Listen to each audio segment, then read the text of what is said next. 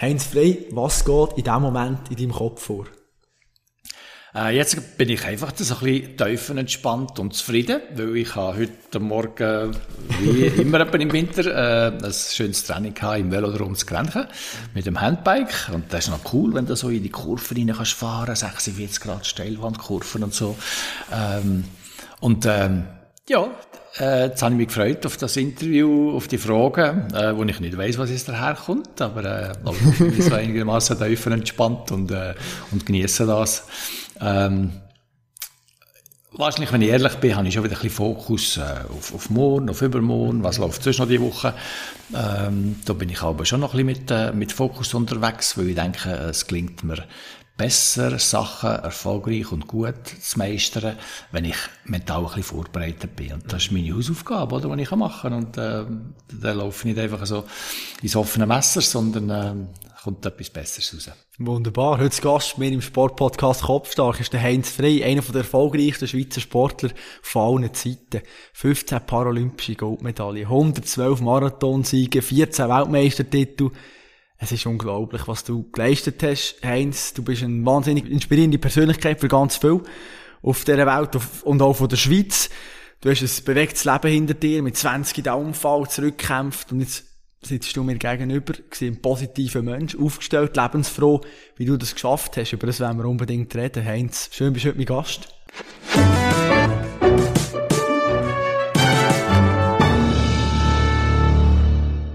Etwas habe ich bei dieser Aufzählung eigentlich vergessen. Weil du hast über Jahrzehnte noch den Rennrollstuhl Marathon-Weltrekord gehabt. Im November hat er den Marcel Hugen weggenommen. Ist zweieinhalb Minuten plus minus schneller als du.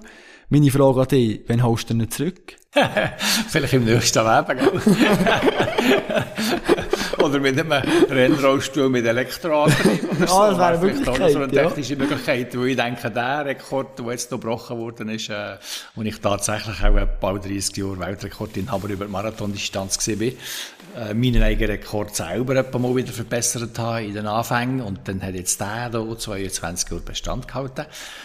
Ähm, ja, also realistischerweise hole ich den nicht mehr äh, mit äh, Human Power zurück. Äh, da bin ich mir äh, im Klaren.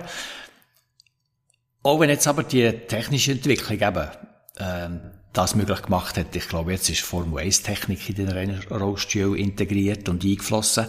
Und das hat fast dazu müssen führen, dass äh, der Marcel solche Erfolge können haben, dass er, äh, dass er äh, die, die Rekordmarken kann angreifen kann. Ähm, ja, ich hätte das auch gerne gehabt, mal die 80 Minuten noch knacken und so. Ich war 14 Sekunden drüber gewesen, mit den 1,2014 bisher, über die Marathondistanz. Aber schon das, glaube ich, ist eine, eine herausragende Leistung gewesen, dass ich dort mal am Oita-Marathon in Japan, ähm, neu an die 80 Minuten Marke hergekommen bin, 32 Stundenkilometer im Schnitt mit dieser einen Übersetzung können aufrechterhalten, ist doch immerhin etwa so schnell, ähm, wie ein Zweigangdöffli hat dürfen fahren, oder, irgendwie. Und ähm, ja, das sind schon coole, coole äh, Momente, wenn man das so feststellen kann, äh, was da alles möglich geworden ist. Und auch der Oita-Marathon, der hat dir schlussendlich auch etwas gebracht. Der Marathon-Weltrekord zum einen und du bist Ehrenbürger von der japanischen Großstadt. Ja, es ist tatsächlich äh, mit dem Ereignis äh, Weltrekord damals äh, zustande gekommen, wo ich äh, 1999 zum zehnten Mal gerade das Rennen gewonnen habe, in Folge. Ähm, und dann nachher äh, mit Weltrekord über die Ziellinie gerast bin, dann hat sich der Gouverneur dort offenbar etwas überlegt. Und, äh, und generell hat die Japaner immer das Bemühen gehabt, dass sie beweisen dass sie die schnellste Strecke haben. Am liebsten schafft die das ein Japaner, oder? Natürlich. Das wäre noch das Liebste gewesen. Aber der kommt dann frei und gewinnt das weiteres Mal mit Weltrekord. Das hat äh, einfach für Begeisterung gesorgt. Und äh, dann habe ich das Privileg äh, überreicht bekommen, nämlich eine Urkunde ähm, mit dem Ehrenbürgerrecht, äh, mit einem Privileg, dass die mich in, in der Folge nach einem Jahr bis zum heutigen Tag ähm, einladen äh, mir ein Flugticket schicken. Und zwar nicht einfach so ein Ticket Holzklasse, sondern ein Business-Class-Ticket mit dem Anspruch, dass ich gut und erholt auf Japan kann fliegen kann, damit mir immer und immer wieder kann ein gutes Resultat gelingen Da bin ich also in der Hierarchie von Japan irgendwie ein bisschen aufgestiegen, nicht gerade zum Kaiser, aber einfach ein bisschen aufgestiegen. ähm, und, und das zelebrieren die mit, mit so einer Wertschätzung eigentlich, ähm, dass sie mir ein Business-Class-Ticket schicken. Und wenn ich dann im Hotel ankomme, dann wird mir immer auch noch die Pforte geöffnet zum schönsten, grössten Hotelzimmer in dem Hotel, wo wir dort bewohnen. Ähm, das ist das zweite Privileg, wo ich jetzt nicht weiss, jetzt gerade, wie, wie das nächste Jahr aussieht, wenn der Marcel jetzige und Aha, auch dort oh ja. neue Weltrekord in ein Zimmer dort. Äh, vielleicht müssen wir uns das Zimmer teilen. oder, auch sein, bekommt, ja. oder er bekommt den Vorrang. Ja, je nachdem, stimmt. Du hast den Marcel angesprochen, eben mit dieser Formel 1 Technik, die er jetzt den neuen Weltrekord hat gemacht wo du 1980 dort umeinander auf die Idee bist gekommen, einen Rennrollstuhl zu bauen. Wenn, bist du auf dem Sofa gehockt und plötzlich, hey, ich könnte doch das machen? Weil der Behindertensport, sind wir ehrlich, dann zumal noch ganz klein gewesen, oder?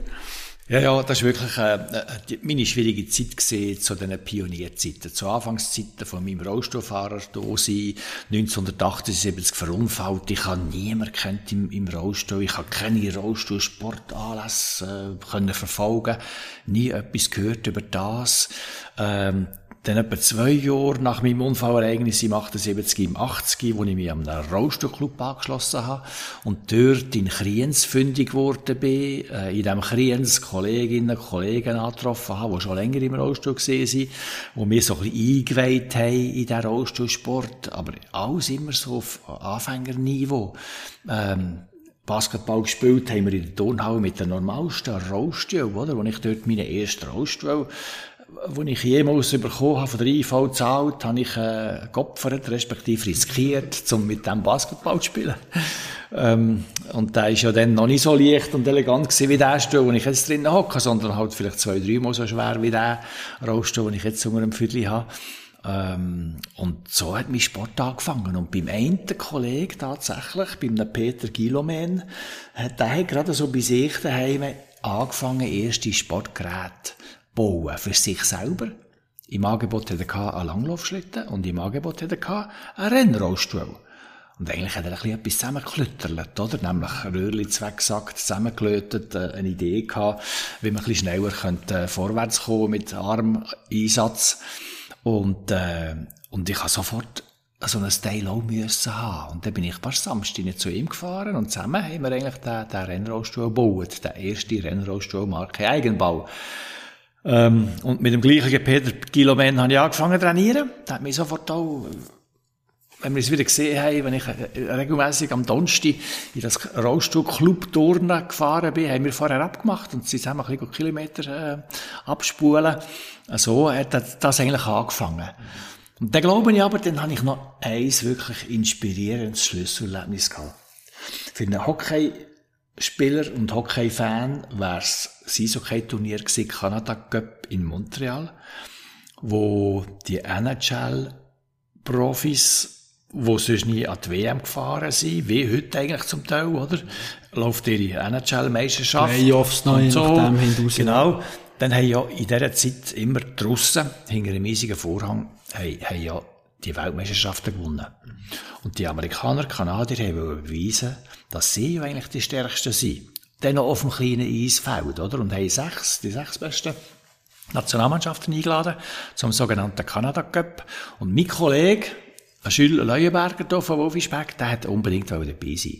Und hat die Grösse gehabt und, und den Mut gehabt, mehr mitzunehmen. Ich zwei Jahre im Rollstuhl, Anfang ein bisschen, bisschen selbstständig Noch ein geworden. unerfahren aber und noch so, noch ja. unerfahren. Das erste Mal geflogen mit Rollstuhl und, und, und. Ähm, hat man mitgenommen dort drüber. Und dann haben wir die Eishockey-Matches geschaut. Inklusive dem Finalspiel am Schluss, wo die Kanadier gegen die Russen 1 zu 8, glaube ich, auf die Kappe bekommen haben. Und dann ist in diesem Forum äh, zu Montreal Totenstille gewesen. Und alle haben nur noch bewundert und haben müssen attestieren, die Russen sind doch die Besten. Sogar auf unserem kleinen Eisfeld sind die unseren Profis hier um die Ohren gekurvt. Denkwürdig eigentlich für die Eishockey-Szene. Für mich ist nicht eigentlich das haften geblieben, sondern für mich ist haften geblieben, am Ende Sonntag, wo wir dort noch im Hotelzimmer und im Bett gelegen sind und den Fernseher schon mal eingeschaltet haben, ist über den Be Bildschirm ein Marathonereignis geflimmert. Da haben wir gesehen, das ist ja der Montreal-Marathon. Ah, da müssen wir schauen und so, oder? Dann haben wir irgendwie uns angelegt, ab und ab geschaut, haben wir gesehen, dass die Strecke ja gerade am Hotel vorbei führt. Ähm, dann haben wir wirklich vor dem Morgenessen sind wir den Marathon anschauen. Schwarze Läufer oder schnelle Läufer, Läuferinnen und so. Und, und Rennrollstuhlfahrer. Rennrollstuhlfahrer, die meinem Dafürhalten schon bessere Rennstühle dort bewegt haben, als ich jetzt daheim gerade einen gebaut habe. Und, und ich glaube, das hat mich wirklich einfach inspiriert. Und das hat mir einfach das ein bisschen aufgezeigt, da gibt es eine Perspektive, da gibt es sogar ein Marathonereignis, wo ich mir noch nicht dran gewagt hätte. Ähm, und, und das könnte ja auch etwas sein mal für mich. So bin ich eingegangen. So habe ich weiter trainiert. Ähm, so habe ich weitere Marken Eigenbauten an Rennrollstuhl gebaut. Später nicht mit dem Peter Gilomen, sondern mit anderen Leuten zusammen. Später hat es äh, Rollstuhlhersteller gegeben, die als Nebennischenprodukt Rennsportgeräte gebaut haben, nebst normalen Alltagsrollstuhl. Ähm, und so hat sich dort bei mir ähm, das weiterentwickelt. Und der Clou ist noch gesehen, wenn ich das Montreal-Geschichtli fertig erzähle, ich bin 1987 zurückgeflogen auf das Montreal, um an dem Marathon teilnehmen wo ich dann im 80 gesehen habe. Und ich bin dort noch nicht ganz in der Weltelite angekommen gewesen, aber auch schon mal ein bisschen geschnuppert mal an Rennen vorher. Da hat es aber vor allem einen Einheimischen gegeben, einen André Vigier, der André Vigier, Franco-Kanadier, dort daheim, hat zu dieser Zeit äh, die Rennrollstuhl-Marathon-Szene dominiert eigentlich. Ähm, und der ist natürlich auch am Start gewesen und hat das Rennen gewinnen und wir sind dort los. Der andere Vigier hat es vor der Brücke oben runter, Wendepunkt und so, hat es dem einmal überstellt. Ja, aber er war aber so flink gewesen, dass er schnell wieder auf die Rad gekommen ist und dann ist er uns wieder hinten nachgefahren. Irgendwo bei Kilometer 15, 20 sind wir sicher etwa noch so eine Dreierspitzengruppe unterwegs gewesen. Immer, ich immer noch dran. Ich kann mithalten. Der Vichy ist von hinten wieder gekommen, ein Franzose noch dabei. Dann hat der Franzose und der Franco-Kanadier miteinander schnorren und die haben, mich, die haben ein bisschen probiert, mich auch abzuhängen, damit sie der, der Sieg unter sich ausjassen und das ist noch nicht gelungen. Ich immer im Windschatten mithalten. Dann haben sie etwa bei Kilometer 30 beschlossen, jetzt müssen wir den Frei auch mal die Führung aufzwingen. Jetzt lassen wir ihn einfach mal. Du mal führen müssen? Ja, dann musste ich führen, oder? Und so. Und dann sind wir sogar ein bisschen Vorsprung gegeben. Wahrscheinlich haben sie gesagt, ja, wir lassen ein bisschen vorausfahren. Dann geht der mal Im Wind ein bisschen kaputt der, im Wind, ja. wird mhm. müde. Und dann kommen wir von hinten und waff, dran vorbei und, und so. Und dann, äh, dann habe ich mal ein bisschen geschaut, was habe ich eigentlich noch drauf gegeben. Und habe dort mal richtig Gas gegeben. Der Abstand ist mal ein bisschen grösser geworden. Und ich habe immer ein bisschen verängstigt hingeschaut, wann kommen sie jetzt, um ein bisschen bereit zu sein, dass, wenn sie mich das überholen Du, dann sind die nicht mehr gekommen. Der Abstand ist immer grösser geworden und wir sind Flügel gewachsen, gell? Und paff, bin ich irgendwie die letzten 10 Kilometer solo ins Ziel gefahren, anderthalb Minuten Vorsprung gehabt, glaube ich, etwa. Ähm, ich bin dort aufs Podium gebeten worden, oder? Ich habe gestaunt, dass die Schweizer Hymnen haben, die sie abgespielt haben, Schweizer Fahnen. Sie auch neue Seich sehr wahrscheinlich so, weg dir. Wahrscheinlich. Und gedacht, hey, ich hätte damit gerechnet, dass ein Schweizer gewinnt. Oder? Ja, genau, genau, genau. Und ich habe sicher an dem Kanadier, andere Vigie, habe ich sicher Party ein bisschen vermasselt, oder? Natürlich, weil, äh, ja, hat sicher daheim gerne gewonnen. Ähm, und mir hat's gefallen. Mir hat's gefallen auf dem Podest, oder? Und dann dachte ich, ja, also, ja, jetzt, jetzt, jetzt tust du nicht auf den Lorbeeren ausruhen und, und äh, ein bisschen auf der vollen Haut liegen und so, sondern wenn du weiter hart trainierst, klingt dir vielleicht so etwas wieder einst. Und tatsächlich etwa so ab dem Jahr 89, 90 hat so meine beste Marathonzeit angefangen. Ich habe angefangen, äh, den Rennen den Stempel aufdrücken, habe mehr und mehr solche andere Vigiers und die Nachfolger können im Griff haben. Unter anderem auch äh, Franz Niedlisbach, ein Einheimischer hier, wo, wo vor allem auf der Bahn sehr dominant unterwegs war zu dieser Zeit. Ähm, sechsfacher Goldmedaillengewinner war auf verschiedensten Distanzen in Seoul, Paralympische Spiele, Südkorea. Also, da bin ich noch ein bisschen im Schatten gesehen, als Nummer zwei zu dieser Zeit. Aber über die Marathondistanz bin ich dann immer mehr auf die Pelle gerückt und habe dann immer mehr auch können besiegen. Und so sind dann letztendlich in den 90er Jahren, in den frühen 2000er Jahren, die Marathonsiege gekommen, die 112 an der Zahl, oder irgendwie, der Weltrekord, äh, und, und, und ich glaube, es ist schon etwas, was mich heute äh, ein bisschen zu einer Legende macht, auch in dieser Szene. Äh, wenn ich äh, mal vor kurzem am London-Marathon am Start war und an der Startlinie sind so ein paar Namen äh, vorgestellt worden und ich bin dort begrüßt worden als Godfather of Wheelchair Sport, oder? Gottvater vom Rollstuhlsport. habe ich dann schon noch ein bisschen gelost, gell? Ja, ich geschmunzelt sagen, hey, genau, nicht genau, schlecht. genau. Und, oder wenn ich, äh, wenn die Brasilianer hier in die Schweiz kommen, für Rennen zu fahren, also an diesen Parathletics, wo wir äh, auch Jahr mittlerweile in Notwil, äh, rund ums Paraplegikezentrum dort, auf dieser Sportanlage die organisieren, dann kommen die Brasilianer und der Coach, der kennt mich noch als aktiven Leichtathlet natürlich, mit jungen Athleten, die mich nicht mehr so gut kennen, oder? Und dann stellt er mehr an diesen Athleten vor und redet dann dort, ah, das ist jetzt der Pele, der Pele vom Rollstuhlsport, oder? Denke ich manchmal, okay. Guter Vergleich, nicht schlecht. Ja, ja in guter Gesellschaft. Also spezielle äh, Momente. Ja, und das zeigt eben auch, dass du früher mit dem Rollstuhl geschafft hast. Du hast eigentlich, ja, dort Technik entwickelt, dass du eben zwar gelähmt bist, aber das zwischen den Ohren, das hat immer noch funktioniert. Und du bist eben manchmal auch ein bisschen ein Schlitzohr gewesen. Zwar, hast du äh, wunderbare Episode, die ich gelesen habe, dass du ja, früher haben wir dich nicht so gut können steuern und dann, wenn es darum ging, ist Runden zu fahren, hat man müssen irgendwie hüpfen und um die, die Kurve und so weiter. Dann hast du einen genialen Einfall gehabt. Erzähl, was hast du dort, was hast du dort gebaut? Dass er immer ein bisschen links geht und dann ist dir ein bisschen ringer gegangen. Ja, ja. Also das Reglement haben wir dann natürlich noch ein bisschen ausnutzen, oder, irgendwie. Und, und das generelle Bemühen ist eh immer, dass auf dem Vorderrad möglichst wenig Gewicht ist, damit du mit Gewichtsverlagern leicht, leicht das Vorderrad kannst abheben und durch das Lenkungskorrekturen machen, äh, gesteuert von den Armen aus wieder, an dem Drehbring, an dem Hinterrad. Und, äh, und ich habe dann einfach, ähm, auf der Bahn, auf der Straße wäre das nicht gegangen, aber auf der Bahn habe ich mir äh, einen fixen Stab eingebaut an diesem Rennrollstuhl. So, dass ich dem Vorderrad einen leichten Linksknick schon vorgegeben habe. Hat bedeutet, dass ich auf der in der Kurve nur noch wenig haben müssen nachher steuern. Hat aber auch bedeutet, dass ich auf der Geraden haben müssen aufpassen, dass es wie nicht irgendjemand plötzlich links einfach treibt und ich am Rändchen anhänge. Also auch dort habe ich dann immer ein bisschen gerade hüpfen, oder? Aber am Schluss habe ich gleich summa summarum einen Vorteil gehabt, weil sehr viele Bahnen haben äh, eine Kurvenlänge von vielleicht 120 Meter und gerade ist nur 80. Also ich habe 240 Meter zu 160 Meter eigentlich ein bisschen zu meinen Gunsten ausgenutzt innerhalb von diesen 400 Meter Rundbahnen, dass ich wahrscheinlich einfach so einen Tick schneller können sein mit dieser Massnahme. Du bist schon jungen Jahren eben einer gewesen, der immer ein bisschen ja, ein bisschen weiter überlegt hat, sag ich mal. Die Vater hat eine Tankstelle gehabt. Und dort ist darum gegangen, ja, dort sind Leute gekommen, Autobotzen und so weiter, Scheibenbotzen, schauen, Ölstände und so weiter. Und du hast aber so gehabt, sagt man, eben für die Kunden, die vielleicht, ja, wie soll ich sagen, ein bisschen mehr Trinkgeld mal gegeben haben. Und da war der Heinz immer der Erste, der bei denen war.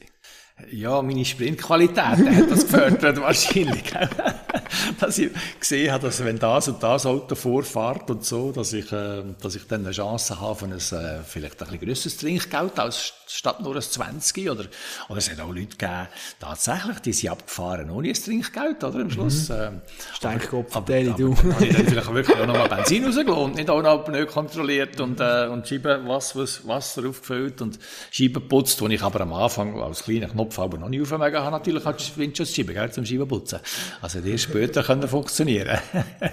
aber, äh, ah, es hat, äh, ein verrückte Erlebnis gehabt. Wenn ich die Kerne wenn man dann früher Tuben aufgetan hat, oder, und hat müssen das Wasser noch kontrollieren direkt am Kühler, dann, wenn der Kühler ein bisschen Druck gehabt hat und so, ist das manchmal brandgefährlich geworden, weil es den Deckel abgejagt hat, heisses Wasser rausgespritzt.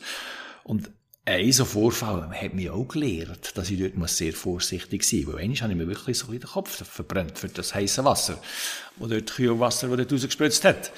Und, ähm, ja, aber, aber summa summarum, ich glaube, die Zeiten an der Tankstelle von den Eltern äh, habe ich nicht als Kinderarbeit äh, äh, empfunden, sondern als Chance, ein bisschen eigenes Trinkgeld können zu verdienen. Unsere Eltern uns durch das nicht mehr Sachgeld äh, geben, sondern sie können sagen, ja, kannst du schnell ein bisschen die bemühen und dann hast du wieder ein bisschen Trinkgeld. Äh, durch das hatte ich immer ein bisschen Sachgeld gehabt, wo ich ein bisschen etwas gänkeln.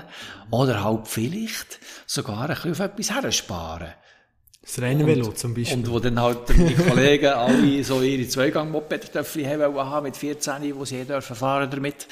Ähm, habe ich halt rund um Motoren, die ich schon kennengelernt habe, und etwa eine alte Vespa, die wir können bewegen hier im Feld draussen und so, äh, habe ich das Motorische schon ein bisschen hinter mir gehabt. Und, und ich habe gemerkt, ich fahre eigentlich gerne Velo und ich kaufe mir jetzt statt des Zweigang-Töffli ein Rennvelo. das ist nicht schlecht, ja. Und nachher bist du dort nachher mit deinen Kollegen auf dem Töffli und auf dem Velo. Hast du deine erste Ja. Trainingseinheit absolviert, sozusagen? Ja, ja, genau. Also ich bin bis und mit ähm, ähm, in der Lehre dann irgendwann äh, mit dem Velo auf Solothurn reingefahren, zum Tanzkurs, meine Kollegen mit dem Töffli, ich mit dem Velo. Ähm, ähm, wir sind auf einer Velotour, respektive auf einer Töffli-Tour, oder? Ich mit dem Velo irgend nachher. Ähm, und, ähm, und sind da wirklich auch über Glaubenbühlen, Bass in, in äh, Sörenbergs drauf, hinten ab auf Giswil, über eine Brünig, nachher über einen Gotthard, die, alles am ersten Tag. Gell? Und am Gotthard hat mich schon mal der Kollege dann abgelöst und ich konnte dort einen Moment können aufs Töffli hocken, weil ich bin schon auf den Felgen gewesen. Hast du schon mal ein Päuschen gebraucht? Genau, so genau. kurz? Und sie haben vielleicht auch mal so ein bisschen den Grossteil vom Gepäck hinten aufs Töffli bungen, oder? Dass ich das nicht auch noch selber müssen mit aufschleifen. Aber, ähm, ja, das war mein Leben gewesen, irgendwie. Und ich glaube, ich glaube, am Schluss ist das wahrscheinlich schon auch noch mitentscheidend gewesen, äh, dass ich im Rollstuhlsport auch Qualität da können entwickeln. Nämlich, mein Körper, der hat irgendeinen Stoffwechsel gelernt, oder? Energiebereitstellung, irgendwie ein Sauerstoffaufnahmevermögen oder was alles da entscheidend ist für sportliche Höchstleistungen. Und hätte ich das in diesen Jahren im Wachstum schier noch nicht aufgebaut, wäre vielleicht meine Rollstuhlsportkarriere auch nicht so erfolgreich geworden. Ich eigentlich ja nur müssen, das verlorene Bein, Wadli, Oberschenkel müssen eine Art ein bisschen Oberkörper bringen. Und das hat noch ein bisschen Zeit gebraucht, oder? Logisch. Aber, aber, aber alles andere war eigentlich ein bisschen gewesen für, für sportliche Leistungsfähigkeit. Aber du bist schon früh unglaublich sportlich gewesen. Du bist dann zumal in meinem Alter gewesen. Und nachher kommt die Seelenstaffette mit dem Unteroffiziersverein Wiedlisbach. Für dich ein riesen Ehr gewesen, dann, zumal. Für den dürfen zu starten. Du bist dort rekognoszizieren, die, die, die ganze Strecke. Und nachher, was ist passiert? Nimm es kurz mit. Weißt du noch, was dort passiert ist? Oder ist es Nein, nein, verschwommen, nein, die ich weiss das äh, haargenau. Ich könnte es in allen Details erklären, dass mir da ein Kollege abgeholt hat äh, äh, bei meinem Daheim dort zu Oberpip. Äh, da sind wir in den Selisberg hineingefahren. Ähm, er hat mich zu meinem Startplatz gebracht, äh, weil die Staffette hat ja verschiedene Startplätze gehabt, oder? Der Velofahrer in Bauen unten, wir mussten in Selisberg radeln, dann am ersten Läufer übergeben. Äh, dann wäre der Läufer mit dem Bändeli bis zu mir gekommen und ich hätte dann noch eine Berglaufstrecke absolviert, bis auf äh, zum Kulminationspunkt und dort wäre wieder der Henny Fritz, guter Tauläufer gewesen, äh, Ex-Waffenlauf-Schweizer Meister und so, wäre dann oben runtergesäckelt bis zum Seelisberg-Seeli ähm, und dann wäre dann noch ein, ein Schwimmer in, in See und wäre ins Ziel geschwommen. Das war eigentlich die Idee gewesen. Und, äh, ich habe das ja natürlich als junger Geo gut machen und habe, habe wirklich mich so vorbereitet. Ich habe noch irgendwie Stachelschuhe dabei gehabt mit so langen Dornen oder irgendwie. Und dachte, ja, das könnte dann noch helfen. Aber die Besichtigung vorher, unmittelbar vor dem Rennen, habe ich noch ohne die Stachelschuhe und die Dornen gemacht. Und dann, äh, habe ich vielleicht ein bisschen unterschätzt, äh, aber ich habe die Strecke ja nicht kennt, ich habe die Situation nicht kennt, was ich wenn. Bin ich dort los, raufgelaufen und so, der Übergabeort anschauen, wieder runter. Dann hat es in der Nacht offenbar noch ein bisschen geregnet, gehabt, ist ein bisschen nass gewesen, glitschig. Äh, und das habe ich schon realisiert, ich muss ein bisschen aufpassen und trotzdem bin ich an einer, steilen Board, bin ich ausgerutscht. Und dann, äh, auf dem nassen Gras runtergerutscht, nicht zum Stillstand gekommen. Dann habe ich irgendwie ein Gebüsch gesehen, auf mich zugekommen. Ich gedacht, ja, da kann ich den haben und, äh, und mich stillhalten und so. Dann ist aber das Gebüsch nicht stabil genug gewesen, sondern wahrscheinlich nur ein bisschen altes, hochstehendes Gras. Und ich bin dort wirklich einfach durchgerutscht. Habe ich gemerkt, oh, jetzt fliege ich durch die Luft durch. Habe mich irgendwie probiert zu wehren. Äh, Im nächsten Augenblick aber bin ich schon ein paar Meter tiefer unten aufgebraut, auf dem Rücken aufgebraut, äh, erschrocken als erste Reaktion im, im Reflex wieder wollen aufstehen. Das ist so ein natürlicher Reflex, Klar, den wir haben, Menschen, oder? ja. Möglichst aufstehen, die schütteln, Schauen, was oh, ist, feststellen, ja. nichts passiert, oh, Glück gehabt und so. Das wäre eigentlich die Idee gewesen. Und dann habe ich nicht mehr können aufstehen Und dann, äh, habe ich wieder probiert, wieder nicht gegangen. Dann bin ich natürlich ein bisschen verschrocken und habe mir überlegt, ja, was ist jetzt da los und so. Ich habe meine Hände können bewegen, meine Arme. Und habe dann irgendwie mich vergewissert, ja, warum und wo sind denn da meine Beine?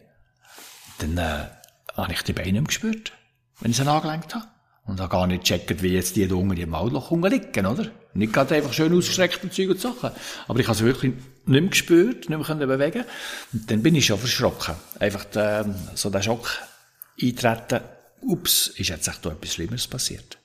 Und ich habe wahrscheinlich schon vorher in meinem Leben jemals etwas gehört von Querschnittgelähmten, Rückenverletzungen. Oh, wenn eine Rückenverletzung eintreten tut, besser nicht bewegen. Oder?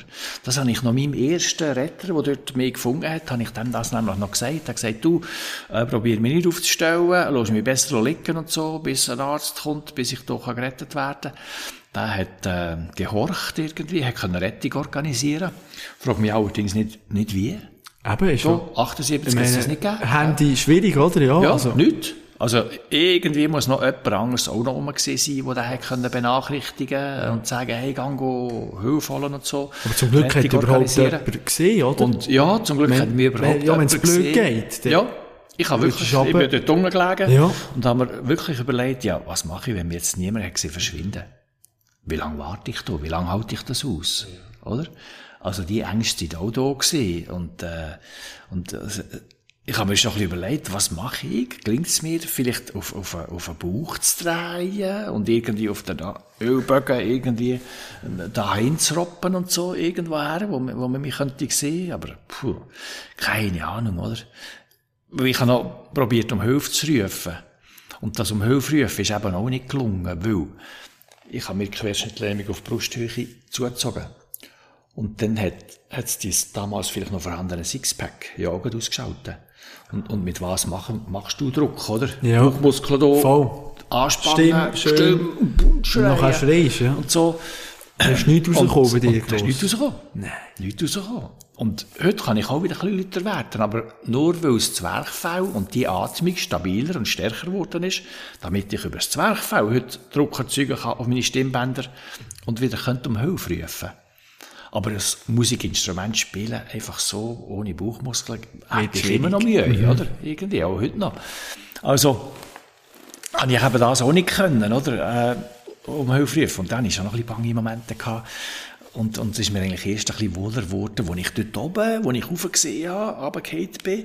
Und etwas habe gesehen bewegen und dort habe ich wieder können, können bemerkbar machen. Und dann habe ich dem noch irgendwie probiert aufzurufen, hey, pass auf, nicht, dass du runtergehst. Dann ist auf dem Umweg zu mir gekommen, hat sein Trainerkutteli ausgezogen, mir das mal unter den Kopf gelegt und hat eben irgendwie die Hilfe können arrangieren ja, und irgendwann habe ich Helikopter gehört. Äh, ich habe auch nicht einmal gesehen, so im Waldloch hinten, wo ich gesehen bin, von, von Bäumen umgeben. Da hat außerhalb der Arzt können an der Winden runterlassen und dann so die typische Bergrettung organisieren, ja. gell, mir dort auf einer Bar fixieren und dann raustragen und dann unten einen Helikopter hängen und dann auf die Alp rauffliegen, dort, wo ich das Bändel übergeben oder? Aber dort hat der Heli können landen. Ja bin dann gleich noch gekommen, ja. Ähm, und, äh, und dann habe ich dort in den Heli verfrachtet werden und dann ist der ins Spital geflogen. Ja. Ähm, ich habe noch mitbekommen, dass, dass der Arzt vom Spital Altdorf war. Also sind wir auch dort hergeflogen zuerst. Dann haben aber die sofort gesagt, ja, da können wir nicht viel machen, dem geht, dem muss am besten ins Paraplegenzentrum auf Basel. Habe ich nicht so mitbekommen, woher wir fliegen äh, Paraplegenzentrum und so, das hat man nicht viel gesagt. Äh, aber Basel, das habe ich gehört und dann äh, bin ich dort da geliefert worden, gell? Ja. Irgendwann im Nachmittag dort und, ähm, und untersucht worden und, äh, und dann äh, haben die mir eigentlich vom ersten Moment an gesagt, der Frei, der hat eine Querschnittlähmung gelitten, wir tun euch da auf ein Leben im Rollstuhl vorbereiten. Keine Möglichkeit und, auf, auf Heilung. Irgendwann mal noch ein bisschen laufen, nichts? Nein von Anfang an wirklich ganz krass und gar keine Hoffnung eigentlich. Ähm, ich denke, ich selber und mein Umfeld von Familie und Freunden, die, die haben schon die Hoffnung natürlich noch gehabt, oder? Dass ich einer von diesen 100 wäre, wo dann hier wieder zu Fuß zu dem Spital auskommt. Selber, ähm, habe ich auch müssen mir eingestehen, am Anfang brauchst du die Hoffnung, um irgendwie Sinn können sehen, ja, ey, es geht irgendwie etwas weiter und so. Du probierst und du probierst halt mit den, mit Willen die Beine zu bewegen und bewegen. Und meine Willen ist ja die Stärke gewesen, haben wir alle gesagt, oder? Haben du mit deinem Willen, mit deinem Sport und so. Du schaffst das wieder. Ähm, und ich habe probiert und habe probiert und, und ist halt nie nichts gegangen, gell? Und ich habe manchmal meine Füße angeschaut und das Gefühl gehabt, so in meinen Gedanken da vorne bewegt sich etwas und wenn du geschaut hast, hast du gesehen, kein Zabu aber kein Zabeli. Aber oder? wirklich nichts. Nichts, null. Und gespürt hast du auch nie nichts, oder? Irgendwo. Also, du hättest gerne irgendwie so ein Signal aufgenommen. Es geht etwas und es vorwärts. Es geht etwas vorwärts, es kommt etwas retour. Und jedes Mal, wenn du dich wieder vergewissert hast und probiert hast und so, hast du nichts gesehen, oder? Und das ist, sagt mir meine Mutter heute noch, ist 88, sagt mir heute noch, sie hat immer auch meine Beine angeschaut, meine Zechen, ob jetzt da irgendwie, ja. Oder? Auch ihr, ihr Wunsch von meinen Eltern, der grösste Wunsch von den Eltern ist, dass ihre Kinder gesund und fit sind. Und, und die würden heute noch alles tun, dass ich wieder laufen gell? Noch heute, glaube ich, wirklich. Aber, ähm, ja, geht halt einfach nicht. Ja. Also da gibt es noch kein Rezept, noch keine Operation, noch kein Medikament äh, wo dir könnte helfen könnte, sondern das musst du aushalten und, äh, und ist immer noch lebenslang, oder, irgendwie. Und wenn ich eine Bosheit irgendwo einmal äh, begangen hätte, dann hätte ich auch lebenslänglich überkommen, aber jetzt nach 3, 44 Jahren im Rollstuhl wäre ich längstens wieder draussen. Eben, ja, aber, ja, da hat etwas, ja, stimmt. Die die hast du noch. Das ist, äh, das Leben lang, ja, wirklich, ja. und im wahrsten Sinne des Wortes. Du hast nachher zwölf Wochen lang müssen liegen. Mhm. Wie ja. manchmal hast denkt, hey, wäre eigentlich schon noch cool gewesen, wenn ich auf den Kopf wäre ja. und ich das nicht alles müsste ja. über mich gehen. Ja, du zitierst genau eigentlich die, alle die Gedanken, wo, wo man dann hat, auch in dem äh, Verarbeitungsprozess, oder? Und äh, die Gedanken, die ist jemand mal gehabt, wäre ich gescheiter auf den gehabt, oder? Und ich müsste jetzt das alles nicht. Ähm, andersherum äh, habe ich mir in den zwölf Wochen liegend nichts können antun, Anfang einst, oder? Bin ich in Spitalbett gelegen und, äh, Pflege um mich und Ärzte um mich und mehr und mehr auch in Perspektiven, wo mir mitteilt worden sind, das Heinz, probieren wir jetzt einmal, das sollst du lernen, das sollst du selbstständig können und so weiter. Und das hat einem schon ein bisschen auf eine Entdeckungsreise getrieben, gefordert von den noch Möglichkeiten. Und mit 20 bist du schon noch ein bisschen gewungerig. Du hast noch Entdeckungswissen, Oh, Lebenslust und so, Lust auch irgendwie, was, was ganz genau. Und, und da habe ich mir einfach schon drauf eingelassen und, und mir gesagt, ja, ich wollte, ich muss aus dieser Situation jetzt erstmal das Bestmögliche probieren, ohne dass ich wissen kann, was das Bestmögliche ist. Ähm, und wenn ich es nicht probiere, dann habe ich keine Antworten. Und dann habe ich eine Chance verpasst. Und dann kommt vielleicht die, die Lebensunlust noch früh genug die ich nicht will. Ähm, aber, aber ich wollte es zuerst mal probieren. Und dann habe ich offenbar tatsächlich genug Futter gehabt, äh, um halt aufbauend immer wieder erste Schritte von Selbstständigkeit äh, zu generieren, erste Erfolgserlebnisse zu haben, erste kleine, ähm, ja, also Bonbons bekommen, oder, für mein neues Leben. Und, äh, und das hat dann genügt, Anfang eines zum Lebenserhaltungstrieb festigen. Und, ähm, ja, und dranbleiben. Und nachher eben die zwölf Wochen, du bist einer gewesen, vor dieser Verletzung, vor diesem Unfall. Velo gefahren, gemacht, selbstständig, eben auf eigenen Beinen stehen. Und plötzlich kannst du ja nichts mehr machen. Ich stelle mir jetzt das, nur meine Gedanken auch in der Vorbereitung, brutal vor. Irgendwie. Auch brutal, so ein bisschen, ja, hilflos in dem Krankenbett liegen. Und ich kann nichts machen fühlt man sich da auch zum Teil einfach wirklich schlecht, wenn alles mit dem gemacht wird. Ja, ja, also, ja, also, du fühlst dich nutzlos, oder irgendwie. Du hast das ganze Selbstwertgefühl im Keller unten, die ganze, der ganze Kopf, die mentale Situation, die Psyche liegt mit im Bett, nebst dem Körper und der Physik. Ähm, und das gibt ganz viel Missempfinden, das gibt ganz viel Rotlosigkeiten, das gibt manchmal Wut, Trauer, viel Tränen. Ähm, das kann ich, äh, ja, einfach nicht ausschließen, oder? Also, das ist alles alles real da gewesen. Ähm, und, und ja, wo findest du denn noch Ansatz, um ein bisschen an etwas Besseres zu glauben und zu denken, als du jetzt gerade erlebst. Also, wie schafft das der Mensch? Ähm, und der Kopf, ähm, ich glaube, es ist einfach das, es, äh, ein bisschen Zuwarten gewesen, Anfang an, es mit sich geschehen lassen, bis und mit äh, der ganzen Toilettensituation, oder, wo ich zwölf Wochen lang haben müssen liegen und, aber gleich weiter essen und trinken und dann wird da mit dir in diesem Bett Toilette gemacht, oder? Total unangenehm. Und einfach unangenehm, oder? Und, und da bist du natürlich so ein bisschen die Schicksalsgemeinschaft von diesen sechs jungen Gielen in diesem Zimmer drinnen äh, und entwickelst vielleicht sogar manchmal ein bisschen Galgenhumor, oder? Äh, so nach dem Motto, welchen ist es der Nächste, der gerade den Stuhlgangtag hat, ja. oder irgendwie, wo fährt es an zu stinken? Aber auch, ja, wenn es immer noch mit Humor dann schon in diesem Status kannst, ja, ist ja. auch noch schön eigentlich. Ja, ja, genau, das, das hilft zu überleben, oder? Irgendwie, wenn der Galgenhumor vielleicht ein bisschen kommt. Aber, aber die Realität jeweils ist nicht, nicht spannender geworden durch das, oder? Es hat einfach ein bisschen aufgezeigt, äh, in, der, in aller Deutlichkeit, ja, was sind denn irgendeine Herausforderungen vom Leben? Werde ich irgendwann wieder dicht? Eine Art, ja. oder? Kann ich irgendwie Blasen, den Arm in, in Griff bekommen, damit ich irgendwann etwas unternehmen kann? Oder, oder, oder habe ich von dann an irgendwie die Toilette am Arsch? ja, ja, oder? Du bist nachher äh, eingeschränkt natürlich. Du bist eingeschränkt und hast ja dann, äh, ja, wenn dem so wäre, gehst du jetzt zum Haus aus, wahrscheinlich, oder? Also, schlimm. Und das mit 20 und so, wo du ein bisschen flügge geworden bist und eigentlich ja. die Welt willst entdecken. Ja, ja. Genau. Was sind denn die Fragen gewesen, die du dich gestellt hast im Bett?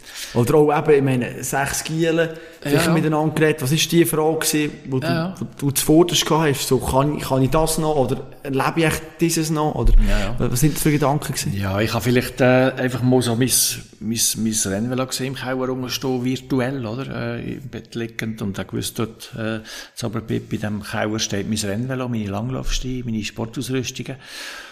Puh, aber so wie das aussieht, kann ich das nie mehr brauchen. Was passiert mit dem?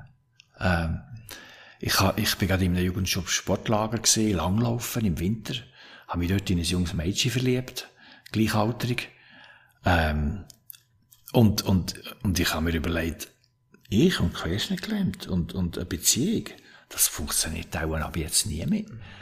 Ähm, und, äh, und das ist dann auch schwierig Worte natürlich, oder? Irgendwie hat man vielleicht noch Lust gehabt, die Beziehung weiterzuführen, ähm, und, und irgendwo auf der anderen Seite aber das Vis-à-vis, wo vielleicht von den Eltern mal die Frage gestellt bekommen hat, ja, aber Ursula, wenn du mit dem Heinz willst, die Beziehung aufrechterhalten, bist du dann vielleicht selber lang noch ein bisschen Spitexhilfe?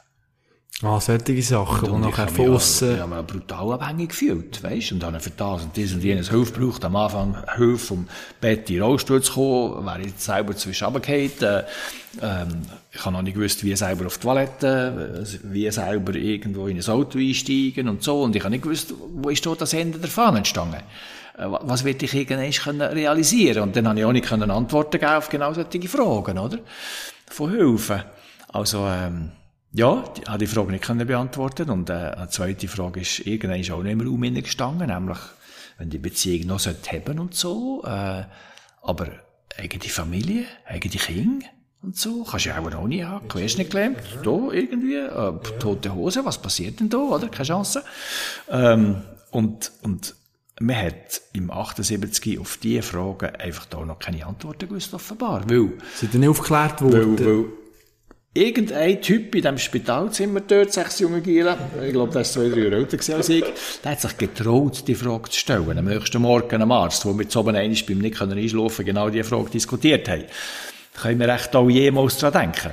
Und, äh, und der hat er gefragt. Und äh, der hat uns der Arzt eher leicht errötet, äh, irgendwie gestanden. Buh, Gielen, äh, also, also, wir wissen das nicht. Aber wir haben uns zur Aufgabe, euch fit zu machen für einen Alltag. Wir helfen euch irgendwie, ein Auto umzubauen, dass ihr mobil könnt sein äh, wenn ihr die Prüfung besteht. Wir, wir helfen euch wieder zurück zu integrieren in die Arbeitswelt. Äh, äh, wir tun daheim umbauen, dass ihr mit Rollstuhl überhaupt heim könnt. Daran denken, wieder ins gewohnte Wohnumfeld zu gehen. Oder aber wir helfen euch eine neue Wohnung zu suchen. Da gibt es vielleicht noch ein paar sozialrechtliche Fragen zu klären, rund um Krankenversicherer, Unfallversicherer und so weiter. Aber Familienplanung steht da nicht drauf, weißt äh, und man hat es wirklich nicht gewusst, ob jetzt da noch irgendetwas.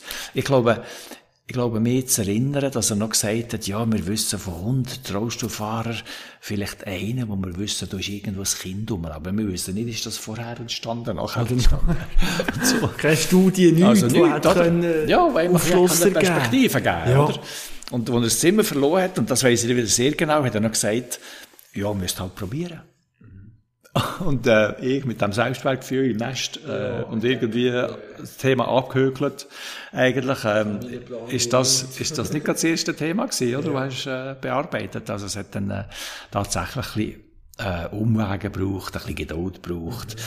Ich glaube, das Wichtigste ist auch gewesen, irgendwo mit einem Selbstwertgefühl zu entwickeln, zu einem Thema, wo schon ein bisschen abgehökelt hast, vielleicht doch probieren, das Höckchen wieder abzunehmen und ein bisschen probieren, in der, in der Weltgeschichte ein bisschen rumzulachen, damit irgendwie hättest du für jemanden attraktiv werden, oder? Und das hat dann irgendwann ein bisschen angefangen zu funktionieren. Und, ähm, und so äh, habe ich meine damalige Freundin nachher getroffen, spätere Frau und Mutter von meinen beiden Kindern, ähm, der Jan, Bau 33, ja. Tamara 30, äh, Bau. Und äh, ja, so sind wir mittlerweile unterwegs. Ja, wahnsinnige Erfolgsgeschichte in diesem Spitalbett, auch nachher, wenn du rausgekommen wenn hast du das erste Mal wieder richtig positiv anfangen zu denken, hast du ein Schlüsselerlebnis gegeben, du sagst, hey, wo, wo ich das gespielt, wo ich das vielleicht können kann, habe ich gedacht, ja, jetzt gut, jetzt kann ich wieder die Welt erobern. Ja, ich glaube, das mit der Welt erobern, das ist noch erst viel, viel später ja. gekommen. Es sind halt immer so ein bisschen Zwischenschritte gewesen. Ich bin einmal abgeholt worden von einem lieben Freund äh, aus, dem, aus dem Tonverein. Äh, der ist mit dem Auto dort runtergefahren und wir sind in Elsass einmal zu Nacht essen. Und schon das Nachtessen ist einfach mal ein Highlight gewesen, oder?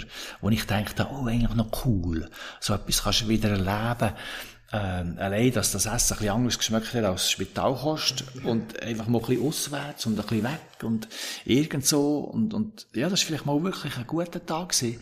Wahrscheinlich ist am nächsten Tag wieder eine Unpässlichkeit passiert und ich hätte wieder können in ein Musaloch schleifen, oder? Und, äh, und irgendwie, äh, der Sandikopf äh, der, der Kopf ins Sand stecken, so ja, muss ich genau. sagen. so, genau. Aber was, was wir auch nicht vergessen, oder? Wenn wir jetzt heute denken, die Behinderten, Behinderten-WC, dies, ja. das, wird alles geschaut. Ja. Dann zumal, 1980, die Radius, Bewegungsradius, ist ja wahnsinnig ja. eingeschränkt gewesen. Ja. Und WC irgendwo im Restaurant, ja. tendenziell schwierig, denke ich. Ja, ja, ja. Wirklich Fehlanzeigen. Also das ist auch etwas gewesen, wo dann einem schon noch viel abverlangt hat. Nämlich viel organisatorisches, irgendwer anrufen, oder, wenn man etwas geplant, äh, dir aber hat dann das Toilette, äh, ein rollstuhlgängiges WC, wo ich Toilette machen kann, ist ja Zugang rollstuhlgängig oder, oder muss man mir irgendwo Stegen auflüpfen oder irgend so. Ähm, ich habe natürlich am Anfang, wenn ich weiterhin mit meinem Tonverein unterwegs war, habe ich schon starke Kollegen gehabt, äh, Typen, die mich überall hergedreht haben, aber, aber du hast das auch mehr so geschehen, oder? Halt irgendwo die auftragen lassen, wieder oben abtragen lassen. Deine Selbstbestimmtheit, die ist nicht so weit hergeholt gewesen, weil ich, die haben mich aufgedreht und dort bin ich dann mal gesehen. Und wenn die nicht gerade hey, hey wollen und ich wäre jetzt langsam bereit gewesen für hey und so, dann auch müssen warten, oder? Bis sie auch hey, hey, hey wollen. Irgendso ist mir dann schon sehr fremdbestimmt auch noch ein bisschen gesehen zu dieser Zeit. Und da muss ich sagen, das hat jetzt natürlich schon sehr, sehr stark Schwung aufgenommen, all die Barri Barrierefreiheiten, die wir heute haben. Wir sind noch nicht äh, am Ende angelangt. Äh, das Behindertengesetz, das im 2023 soll umgesetzt sein, das wird äh, eine gewisse Fristenstreckung noch äh, müssen erdauern. Aber es wird besser und besser. Und, äh, und ich kann heute spontan Reisen unternehmen. Ich kann mir dorthin gehen, an einer Rezeption anklopfen, hat er das Zimmer für mich ähm, ganz viel Rollstuhlgängiges ist da entstanden. Mhm. Macht es einfacher. Die Voraussetzungen ist das eine für Behindertensportler. Die Akzeptanz in der Gesellschaft ist das andere. Ich habe ein interessantes Zitat gefunden, was eben zur Abstimmung ist gekommen. Paraplegie-Zentrum im mhm. Kanton Zug. Mhm. Dazu mal einer gesagt, ein bisschen, da hat man zugelassen im Dorf und der hat folgendes gesagt, wir wollen unsere Gemeinde für uns und unsere Kinder sauber, wohnlich und anständig erhalten. Und solche Leute passen nicht dazu. Aha. Hast du zum Teil ein bisschen ausgrenzt ja. gefühlt aus der Gesellschaft. Das ist krass. Das Zitat hat mich wirklich auch... Ja, ja, es ist wirklich krass. Das ist, also, das ist wirklich krass. Und es ist wirklich ein so Thema gewesen, wo der Dr. Guido Hazech im 75 die Stiftung gegründet hat, die Paraplegiker Stiftung, ähm, in den 80er Jahren mal ein bisschen Ausschau gehalten hat, nach einer Errichtung von einem Paraplegikerzentrum, weil er in Basel auch nicht sehr willkommen gesehen ist ähm, eben mit solchen Zitaten und so. Dann hat er von der Silvia Göhner Stiftung und der Silvia Göhner persönlich, eine sehr reiche Familie und so, hat er ein Grundstück zur Verfügung gestellt bekommen, in Riesch am Zugersee. Ähm, dort hat er das Zentrum bauen Und wenn die Basler nicht haben wollen, Basel Stadt nicht, dann haben Dreischer an einer Umzonung mit so Zitat und, und Gemeinsversammlungsthemen auch nicht zugestimmt, oder? Haben die Umzonung nicht bewilligt, äh, auch, eben, haben keine Rohstofffahrer wollen an dem Zugersee, wo doch ein bisschen, ein bisschen, äh, dann schon ein bisschen die Finanzwelt und ein bisschen, ähm, reiche Leute äh, sich niedergelassen haben, hat auch dort auch nicht hergepasst. Und, äh, und dann ist er eigentlich der erste in Notwil damals auf einem Grundstück von der Eichhof Brauerei, wo in der Stadt Luzern ein Projekt hat. Entweder bleiben wir dort und die dort umbauen, oder wir machen etwas ganz Neues an dem Sempacher See, Notwil. Ähm, und wo sie das Notwil verworfen haben, ist das die Chance geworden, für eine paraplegische Stiftung dort äh, die Grundstücke zu erwerben und dann letztendlich äh, das Zentrum dort aufzubauen. Der Arzt, du hast angesprochen, hat auch gesagt, Querschnittgelähmte, bis sie das Schicksal akzeptiert haben, geht es etwa zehn Jahre. Du hast nach sechs Jahren an Paralympischen Spielen teilgenommen, nach, nach deinem Unfall. Bei dir in dem Fall viel schneller gegangen? Ich glaube nicht. Nein, ich glaube, die, die, die, nach sechs Jahren Paralympische Spiele, ich meine, ich bin einfach mal sportlich integriert gewesen. Ich habe, ich habe also ein eine Passion wieder anfangen entwickeln.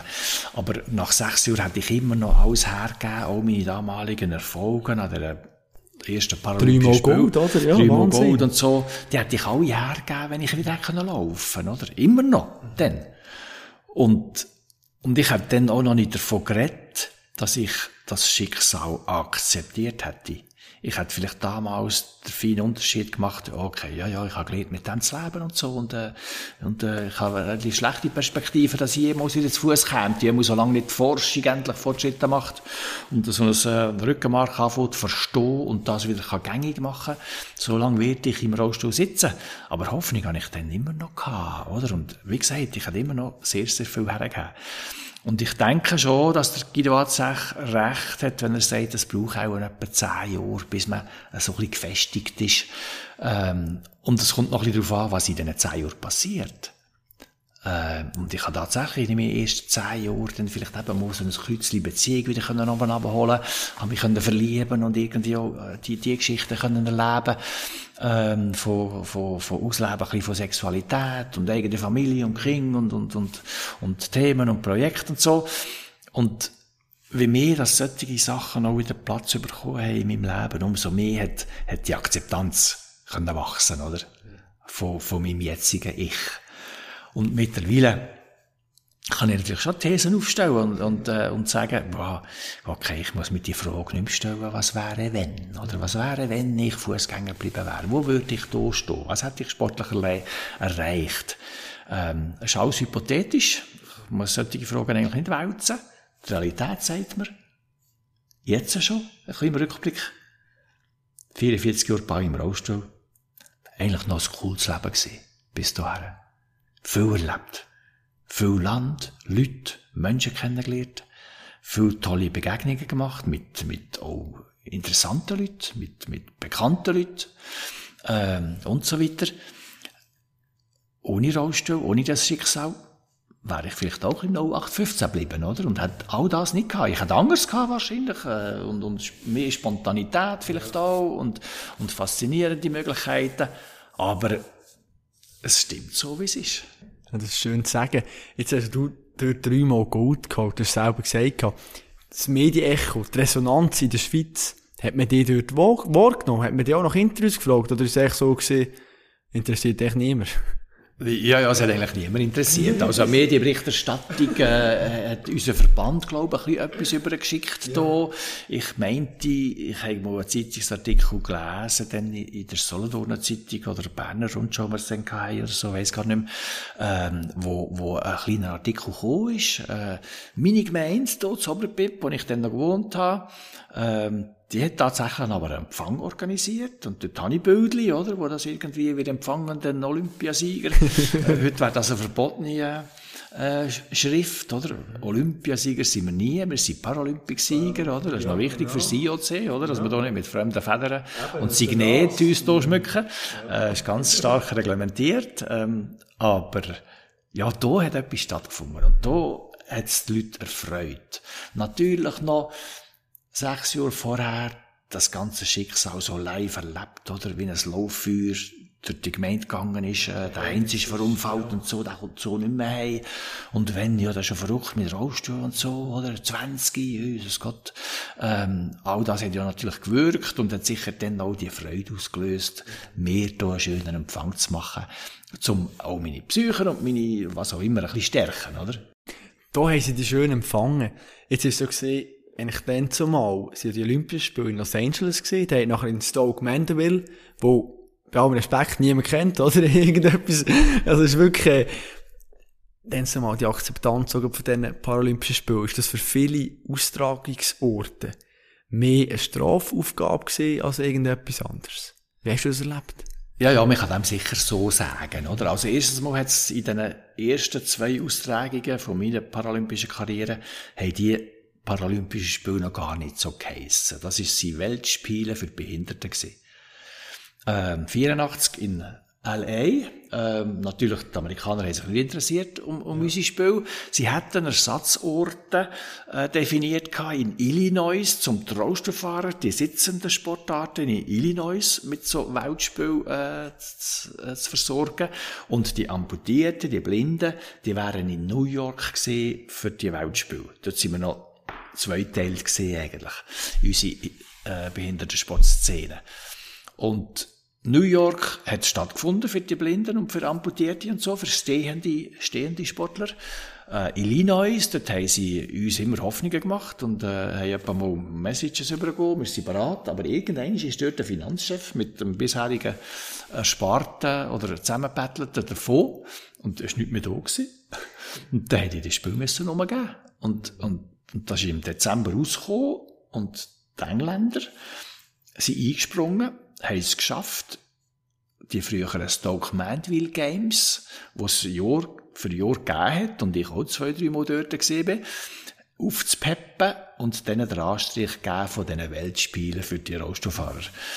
Und so ist eigentlich meine erste Paralympische Spiele in dem Stoke Mandeville äh, zustande gekommen. Das bekannteste am Stoke Mandeville bei Aylesbury ist eigentlich direkt bei der Sportanlage dort, ist die Unterführung, wo der bekannte Posträuber Bix den Millionenraub vollbracht ja. hat. Und in dieser Unterführung dort, äh, die haben wir ab und zu passiert, ähm, ähm, dort hat offenbar das Ereignis stattgefunden, mhm. wo der den Zug, den Postzug können stoppen und äh, die Millionen rausholen und so. Äh, das ist glaube ich das bekannteste von Aylesbury und Stoke Aber sonst hat man gar nichts eigentlich kennt, also wirklich. Aber es zeigt auch ein bisschen die Wertschätzung, die man vielleicht auch euch gegenüber zum Teil hat, hat gezeigt, eben so ein bisschen die Paralympischen Spiele, Strafaufgabe, ja, machen wir auch noch, müssen wir auch noch machen, weil es reglementiert ist.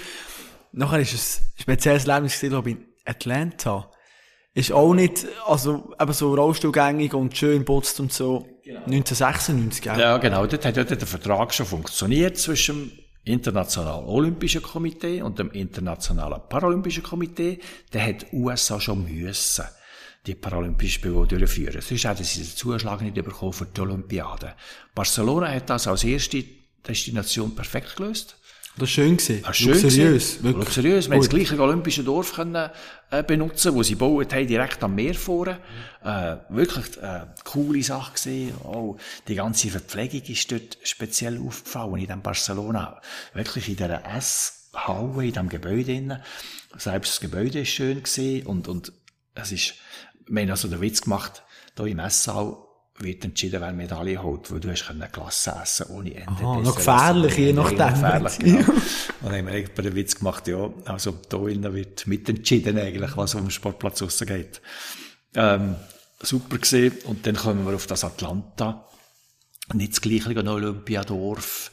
Ähm, wenig Werbung, wo man festgestellt hat, dass es gegangen ist. Das Militär hat Übungen gemacht aus diesen Paralympischen Spielen, indem dass sie aus der alten Universität äh, äh, eine Aufgabe gemacht haben für die Buschauffeure, Militär, die uns haben müssen ins Olympiastadion bringen. Und dann haben sie einfach eine Karte in die Hand gedrückt.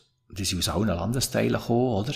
Und haben die Aufgabe gehabt, vom Olympiadorf, unserem Paralympiadorf, uns zu der Sportanlage zu bringen.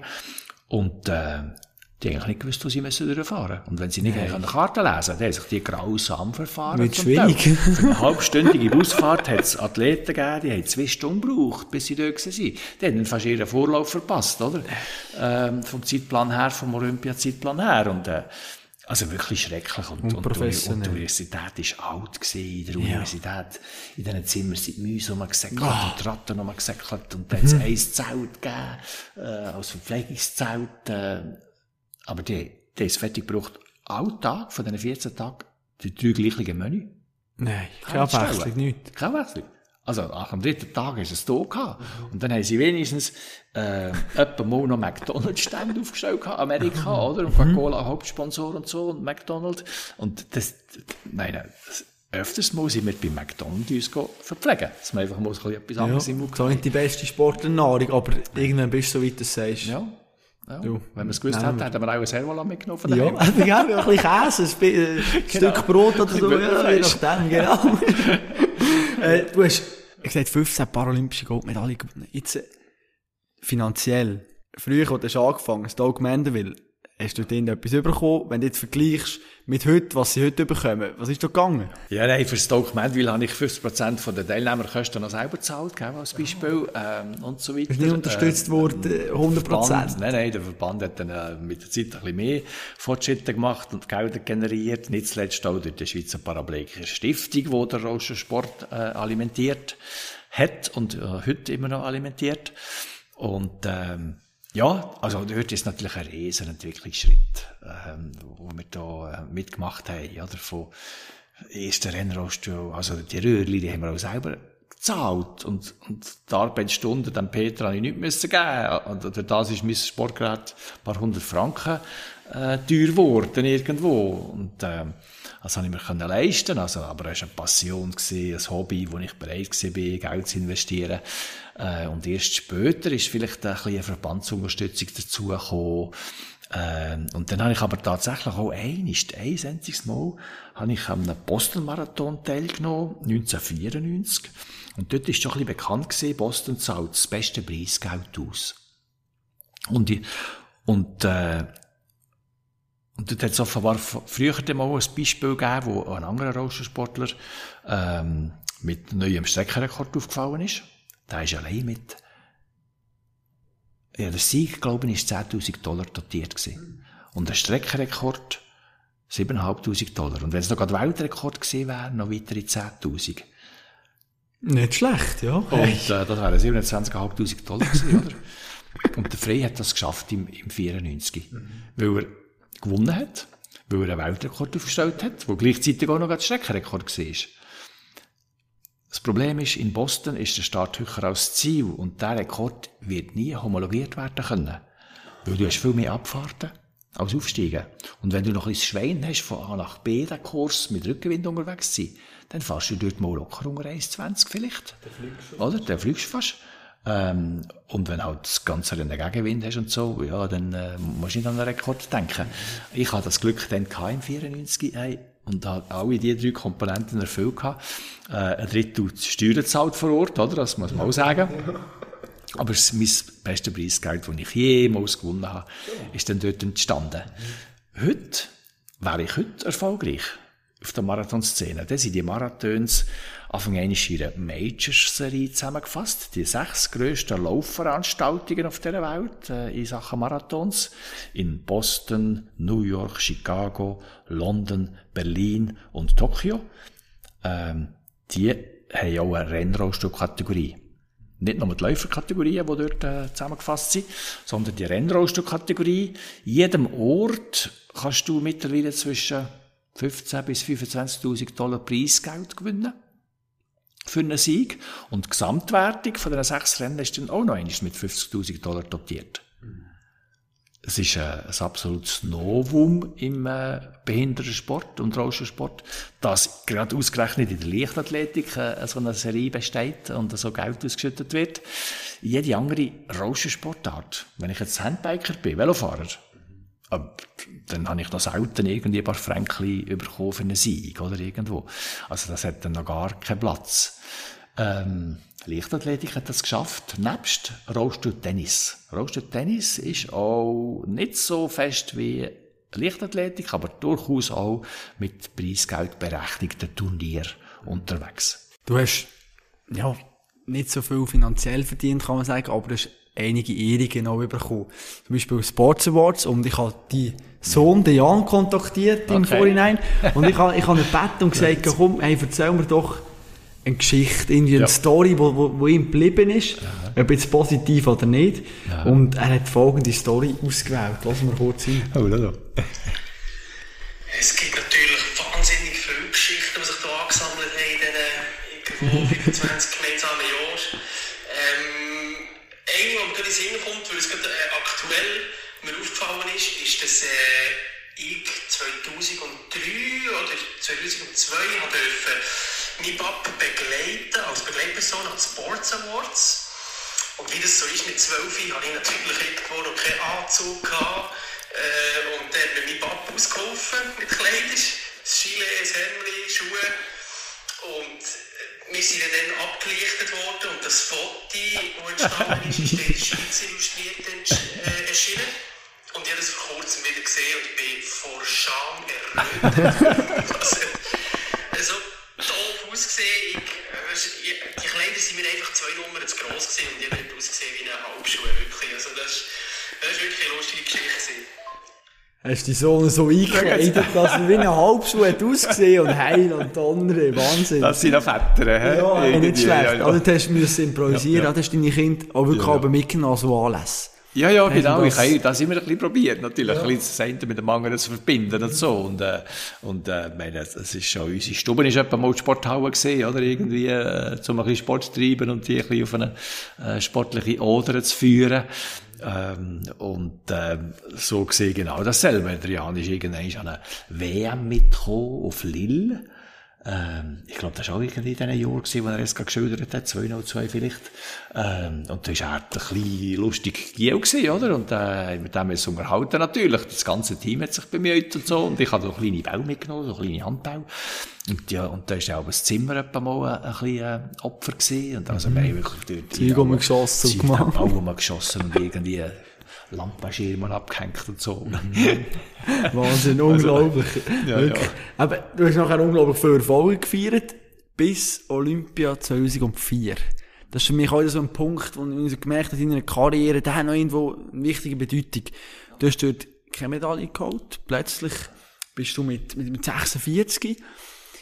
Und ich, ich habe gedacht, ja, hat er jetzt, was, was, was denkt er jetzt? Hat er jetzt das Gefühl, ja, oder Angst vielleicht schon fast, ich habe den Zenit überschritten, nein, jetzt, jetzt länge ich nicht mehr, oder, ja, nein, das motiviert nicht, zum Weitermachen. Was sind dort für Gedanken bei dir abgegangen, wo du zum ersten Mal keine Medaille geholt hast. Ein Riesenschock. Ja, ja nicht ein Riesenschock, äh, weil ich schon ein realistischer Mensch bin und natürlich genau so Stichwort, du mir jetzt ein bisschen gegeben hast, äh, mir überlegt habe. Also ist jetzt äh, meine Karriere mit 46 und ich auch ein bisschen geschaut und Zeitung gelesen und gesehen, ähm, dass da nicht mehr manche 46-jährige Spitzensportler unterwegs ist, die noch Medaille haben und so. Vielleicht habe ich mich ein bisschen an ein Beispiel gehalten, äh, Maurilio de Zolt, italienischer Langläufer, der mit 42, glaube ich, noch mal eine WM-Medaille gewonnen hat, aber viel mehr Beispiel habe ich auch nicht gefunden.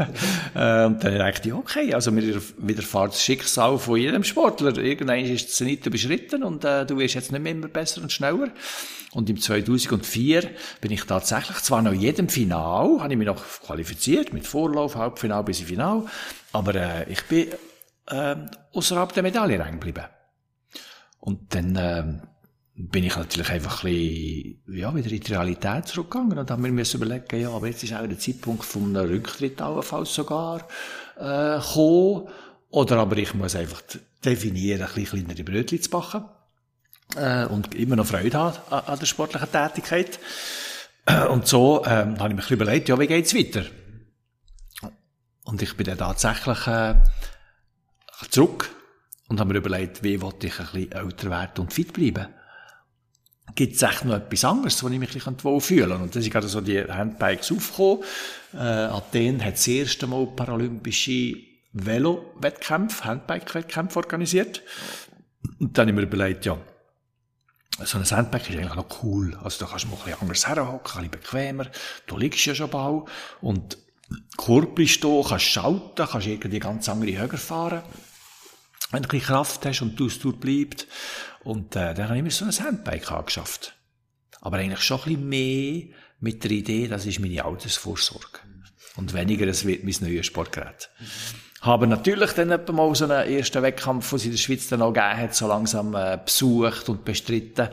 Erste Rennen bestritten, das ist nicht so schlecht gelaufen. Im 06 nachher ist in der Schweiz, in Egel, am Hauptsitz von UCI, äh, so eine weitere Paracycling-WM ausgetragen worden, im eigenen Land. Ich bin ein bisschen als Quereinsteiger jemand einem einen Platz wegnehmend, der auch gehofft hat, er könnte dort dabei sein, auf der Schweizer Szene, äh, selektioniert worden. Ich habe die Selektion rechtfertigt, indem dass ich im Zeitfahren eine Bronzemedaille gewonnen habe. Gewonnen habe. Und äh, dort ist, glaube ich, so ein bisschen äh, die Initialzündung vorwärts gegangen. Ja, Heinz, wenn du jetzt noch ein bisschen intensiver trainierst und noch ein bisschen mehr Umfang trainierst und noch ein bisschen dranbleibst und so, dann kannst du vielleicht doch äh, auch noch erfolgreich, einigermaßen erfolgreiche Handbike-Karriere starten. Und das, das, das habe ich geglaubt. Ähm, ich hatte zwar nie das Gefühl gehabt, ich hätte Kraft dafür, so ein Handbike richtig erfolgreich zu bewegen. Weil ich Konkurrenten gesehen habe, wo ich das Gefühl hatte, die haben viel verrecktere Oberarme und Kraft und so als ich, oder? Und dann denke ich, ja, wahrscheinlich scheitere ich am Schluss gleich dran, die ganz grossen Gänge mit Kraft zu bewegen und durch das Geschwindigkeit aufzubauen. Ähm, aber dann äh, hat es ein Beispiel gegeben, damals gerade, ob jetzt toppt oder nicht toppt, vom Lance Armstrong, wo eigentlich die, so ein bisschen die Jan-Ulrich-Zeiten, Indurain-Zeiten, ähm, bewiesen hat, dass man nicht nur mit Kraft kann mit dem Velo, sondern auch mit, mit Kadenz. Und ich bin halt der Kadenzer geworden im Handbiken. Und offenbar so können mehr und mehr äh, ein bisschen von dem Handicap wettmachen. Bin wiederum immer noch ein bisschen als Quereinsteiger selektioniert worden für ähm, Peking 2008. Und bin als Quereinsteiger im Zeitfahren am Start gewesen und habe das Zeitfahren schon gar können. Baff! Meine Konkurrenten, die sich dort Hoffnungen gemacht haben für den Paralympiasieg, haben schon mal ein bisschen gestaunt, was der Fredo schon wegbringt. Haben vielleicht attestiert, ja, er hat halt eine lange Rennrollstuhlkarriere gehabt und ist natürlich schon fit und so, aber dass ihm jetzt so gelingt, dort zu gewinnen, ist überraschend gewesen, für mich auch. Ähm, ich bin aber natürlich so in den Flow hineingekommen, in die Euphorie gekommen. Zwei Tage später hat das Strassenrennen stattgefunden. Im Strassenrennen bin ich wahrscheinlich schon ein bisschen auftaucht, auch so ein bisschen als Mitfavorit. Mittlerweile. Mein Bemühen war, ähm, auf dem Kurs, wo ein Rundkurs war, wo wir viermal haben müssen befahren, das Zeitfahren hat eine Runde umfasst, ähm, möglichst lange an der Spitze zu bleiben. Und habe mich dort ein bisschen versteckt, im Windschatten und so, nicht so aufgefallen. Ähm, ich habe aber gewusst, wenn ich in der vierten Runde immer noch an der Spitze bin, dann wollte ich in dieser Abfahrt, wo etwa anderthalb Kilometer vom Ziel äh, sich angeboten hat, Dort wo die Anfangsabfahrt der vorderste sein. Dort wollte ich nicht von den anderen ausbremst werden in den Kurven und äh, irgendwie müssen bremsen und irgendwie, sondern ich wollte dort meine Ideallinie können fahren. Und das klingt mir am besten, wenn ich an der Spitze bin. Dort habe ich alles investiert, oben am Hoger als Ersten runterzugehen. Ich habe gewusst, die Abfahrt kann man besser fahren, als ich gesehen habe, was meine Konkurrenten in den ersten drei Runden dort fabriziert haben. Habe ich einfach gewusst. Und dann, äh, habe ich meine Linie gezogen und so. Und ich habe ihm mal mit den Ohren noch gehört, dass hinten noch ein bisschen gescherpelt hat und so. Also irgendeiner hat auch mein Tempo mithalten Der hat es auf zwei Rad und zack irgendwie mhm. aufgestellt und ist dort über den Asphalt geschlittert. Ähm, da habe ich mich noch gar nicht getraut, die Rückspiegel zu schauen, oder? Was ist jetzt da wirklich passiert? Sondern ich habe nur konzentriert meine Linie gezogen, Fokus runtergefahren. Ich habe gewusst, jetzt muss ich noch über den Damm rein, hinter einen Wendepunkt kehren und ins Ziel zurück. Ähm, und ich habe im Wendepunkt super gesehen, dass ich noch ein bisschen Vorsprung habe. Und schon Ende Abfahrt, als ich mal den Blick riskiert habe in den Spiegel, habe ich gemerkt, ich bin ein bisschen vorne. Also hat es ja kein Halten mehr gegeben, sondern was gehst, was hast, Häufel komm raus, äh, Richtung Ziel stürmen. Und die sind noch einmal näher gekommen, aber es hat gelangt am Zielstrich, dass ich die Nase vorne hatte.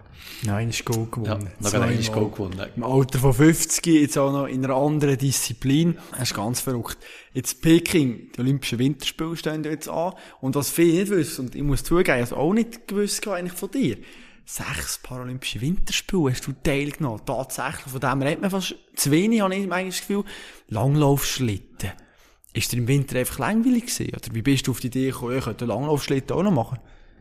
Ja, ich bin halt schon ähm, ein Mensch, der gerne von außen trainiert, oder? Und dann haben wir in unseren vier Jahreszeiten haben wir irgendwann Winter und das habe ich schon gleich mal dort, äh, wo ich ganz am Anfang gesagt habe, der Peter Gilomen, der hat zufälligerweise hat den Rennstuhl gebaut, aber auch schon so ein Langlaufschlittengerätchen parat gehabt und ich habe das eigentlich auch gerade müssen haben. Schon mit der Idee, Langlauf ist ein super Wintervorbereitung, ein Wintertraining. Und, ähm, und dann hat es halt auch schon Winter Paralympische Spiele gegeben, 1984 und 88, beide in Innsbruck damals. Und, äh, und dort habe ich mich beide Wehen auch dafür qualifiziert und äh, bin immer auch ein bisschen erfolgreich gewesen. Ich würde sagen, schon auch einem Umstand geschuldet, dass das Niveau einfach von dem Rauschensport dann einfach noch ein Tieferes war und ich mit meinen Tugenden von früher und mit der Basis vom Fußgänger halt dort ein bisschen vor allem Ausdauerqualitäten mitgebracht. Ich denke noch nicht unbedingt Kraft, weil die, die Kraft die hat sich immer noch ein bisschen verlagert vom Bein, und ich nicht mehr hatte, in den Oberkörper. Aber die Ausdauer, die Ausdauer ist immer gut gewesen, oder irgendwie. Auf dem habe ich aufbauen Und darum habe ich eigentlich im Winter, äh, auch ein bisschen Erfolge haben. Ähm, einer von diesen 15 paralympischen Goldmedaillen ist ein Winter mhm. Innsbruck, oder? In Innsbruck 88. Tatsächlich. Und, ähm, und dann habe ich eben schon Paralympische Spiele im Winter Nagano erlebt, auch in Japan. In Japan habe ich dann schon ein bisschen einen Namen gehabt, eine Geschichte gehabt. Zwar gerade noch in den Weltrekord im 99 oder in der Moita, aber 88 Nagano, äh, zwei Bronzemedaillen gewonnen. Ähm, das, das hat eigentlich schon auch bewirkt, dass ich das Gefühl hatte, im 2021, jetzt in Tokio, ähm, es könnte sich in Tokio einfach noch so einen Kreis schließen. Nämlich nebst Winterspiel, auch Sommerspiel, die ganze Marathon-Geschichte in dem Oita äh, erlebt. Bin auch zweimal zu Osaka gesehen, habe dort Marathons bestritten und gewonnen. Ähm, ja, irgendwie die Japaner und die Kultur eigentlich ein bisschen gerne bekommen. Ähm, so, dass ich ähm, so mit dem Traum ein bisschen im Hinterkopf ähm, die, die Paralympischen Spiele Tokio 2020 ja ursprünglich geplant habe, in Fokus genommen ja. habe. Dann haben wir es realisieren, oh, das könnte irgendwie alles ablosen werden wegen Corona. Ist dann tatsächlich so gesehen. Ich mir wieder die, äh, die Frage müssen stellen, ja, aber aber über 60 muss man sagen. Ja, ja, also nicht, weisst, immer, anfangs immer 30. Also. Hey, geht mir jetzt langsam der Schnuff aus, oder? Ja. Zenit ist eh überschritten, die Luft wird dünner. Ist es noch realistisch, mir überhaupt im Schweizer Team können zu empfehlen? Für die nur drei Quotenplätze Männer Velofahren, haben sicher zehn Leute aspiriert, oder? Und wenn die anderen bessere Resultate haben in den Selektionsrennen als ich selber hätte, dann wären andere gegangen für mich. Und das ist, äh, habe ich immer gesagt, wenn es knapp wird und ich einem Jungen einen Platz wegstellen würde, dann werde ich gar nicht unbedingt dabei sein, weil dann kann ich auch meine, meine insgeheimen Ziele, meine Ansprüche nicht mehr gerecht werden dann muss ich auch nicht gehen, oder? Also das habe ich schon immer auch noch ein bisschen mit mir getragen. Ich will nicht mehr an weitere Paralympische Spiele, die Zehnten im Sommer, wenn ich eine Lachnummer wäre. Wenn man mir müsste vorwerfen, ja, jetzt hat er frei, da ist langsam peinlich. Jetzt sollte so. der einfach mal aufhören, verpasst ja. zum Rücktritt äh, geben und, äh, und andere, Platz ja. übergeben. Ja, mit dem habe ich müssen rechnen, oder, dass das auch könnte eintreten. Ja. Aber äh, der Fokus und, und, und der Kopf, der hat schon etwas anderes wollen. Mhm. Und du hast die Silbermedaille geholt, dass er verrückt war. Und ich schaue dich an, du hast eine Brille an und dann hat es ja geregnet gehabt. Und ich habe gedacht, du hast wirklich die ganze Karriere immer eine Brille an gehabt. Linse oder so. Wäre doch gäbiger, je nach Witterungsbedingungen. Hast du nie überlegt, äh, Linse rein zu tun, oder, auch dort eben in Tokio, hast du auch noch mit der Brille fast nicht mehr gesehen, noch irgendwie halb blind zu der Olympia-Silbermedaille gefahren. Ja, es ist immer, äh, also das Handicap, das habe ich halt immer mitgenommen. Also wenn ich die Brille abziehe, dann bin ich schon mehrfach behindert, gell? Ja. aber äh, ich habe die Brille immer gebraucht, die habe mich nie gewagt, ähm, weil ich aber auch einfach so an meinen Augen nicht so rumniffeln kann. Habe ich es nie gewagt mit Linsen und habe auch müssen feststellen, wenn du, du im Velo liegst und du kommst da viel Wasser rüber, ob jetzt noch mit Schutzbrillen oder nicht, äh, mit Sand und Zeug und Sachen, dann habe ich mit der Linden auch schlechte Karten. Oder? Also dann ist da Dreck auf der Linsen und es beißt und kratzt und tut und macht und so. Äh, also bleibe ich halt irgendwo bei mir Sportbrille, korrigierte. Die kann ich normalerweise immer tragen. Auch in Tokio, Anfangsrennen, habe ich die können tragen. Äh, die ersten fünf Runden äh, sind gerade so gegangen. In der fünften hat es dann angefangen zu regnen von diesen sechs Runden. Äh, dort habe ich die Brille wirklich eigentlich meine Betreuer hergeschmissen, so über den Boden schleifend, äh, zugeworfen und so, bringen wir sie das Ziel mit. Ähm, und dann von dann an bin ich ja, mit ein bisschen schlechterer Sicht unterwegs gewesen und halt ein bisschen blinzelt auch, oder? Es hat dann irgendwann noch ein bisschen mehr angefangen Es hat, äh, ähm, noch eine schnelle Abfahrt gegeben. Und, und, äh, ich habe sie ja zwar davon kennt, aber auch gleich einfach müssen aufpassen. Weil Bedingung, ob jetzt der Strasse trocken ist oder nass, hoch ab mit Kurven, äh, da wechseln die Bedingungen. Und, und du kannst noch einmal verreisen, oder irgendwie. Jetzt stark bremsen, ein bisschen schleifen, tschaff, Fliehkräfte wirken und du bist weg von der Strasse. Ähm, all das habe ich einfach ein bisschen berücksichtigen ist am Schluss gut gegangen, dank auch viel Erfahrung sicher ähm, und so weiter. Und, äh, und dann bin ich in den Endkampf hinein. Du hast auch Gold geschnuppert, sogar, kann man ja sagen, oder? Ja, ja, es ist wirklich, äh, es ist wirklich ultra spannend geworden bis zum Schluss. Ich meine, der Russ, der hat schon in der Runde vorher angegriffen, der ist ein bisschen weg gewesen. Dann bin ich äh, noch zu dritten unterwegs gewesen, mit einem Deutschen, einem Österreicher, äh, in zweitletzten Aufstieg. Dann hat dort der Deutsche ein technisches Problem gehabt. Dann äh, sind wir nur noch das Zweite gewesen, auf der Verfolgung von der Goldmedaille. Aber ich habe eigentlich schon ein bisschen gewusst, also wenn es Bronze wird, ich bin mega happy, oder? Also, ja. also, was, also das, das ist das, was ich, was ich mehr als äh, erhofft habe. Ähm, und ich kann auch Dritter bleiben. Also hat das für mich sogar bedeutet, ich tue mich an der Führungsarbeit beteiligen. Nicht, dass von hinten einer kommt und die Bronzemedaille wieder äh, gefährdet. Ähm, dann habe ich mit dem Österreicher Walter Abelinger abgemacht, komm, wir gehen noch einmal Gas. Wir haben kurz geredet zusammen, wir, während wir dem Rennen. und ja. so, komm, wir probieren, wir gehen Verfolgung, wir holen dann noch einmal Ski zusammen, könnte uns das gelingen. Ähm, dann ist da die letzte Abfahrtstrap daraus, voraus gewesen. Wir sind ja auch hinterher gestochen und so. Und im tiefsten Punkt haben wir ihn wirklich wieder gesehen da vorne. Und, äh, und dann habe ich auch wieder noch einmal Gas gegeben. Und wirklich im, im allertiefsten Punkt von der Strecke bin ich eigentlich dem dran gewesen. Der Österreicher auch hinter mir. Dann ist aber der lange Aufstieg wieder gekommen. Dann hat sich der Russ schon wieder ein bisschen absetzen Ich kann nicht gar schliessen. Der, der Walter Ablinger ist auch nicht an mir vorbeigekommen, zum Glück schliessen, äh, wo ich mir vielleicht ein bisschen gewünscht hätte, oder? Also, dass er das Loch, äh, ein bisschen behaltet. Ähm, dann sind wir mit in dem letzten Aufstieg gewesen. Ich tatsächlich habe noch eine Brille, das Spiegel, das ich hatte, wo obligatorisch ist, das war auch so beschlagen gewesen. Da habe ich auch nicht mehr gesehen, was hinten passiert.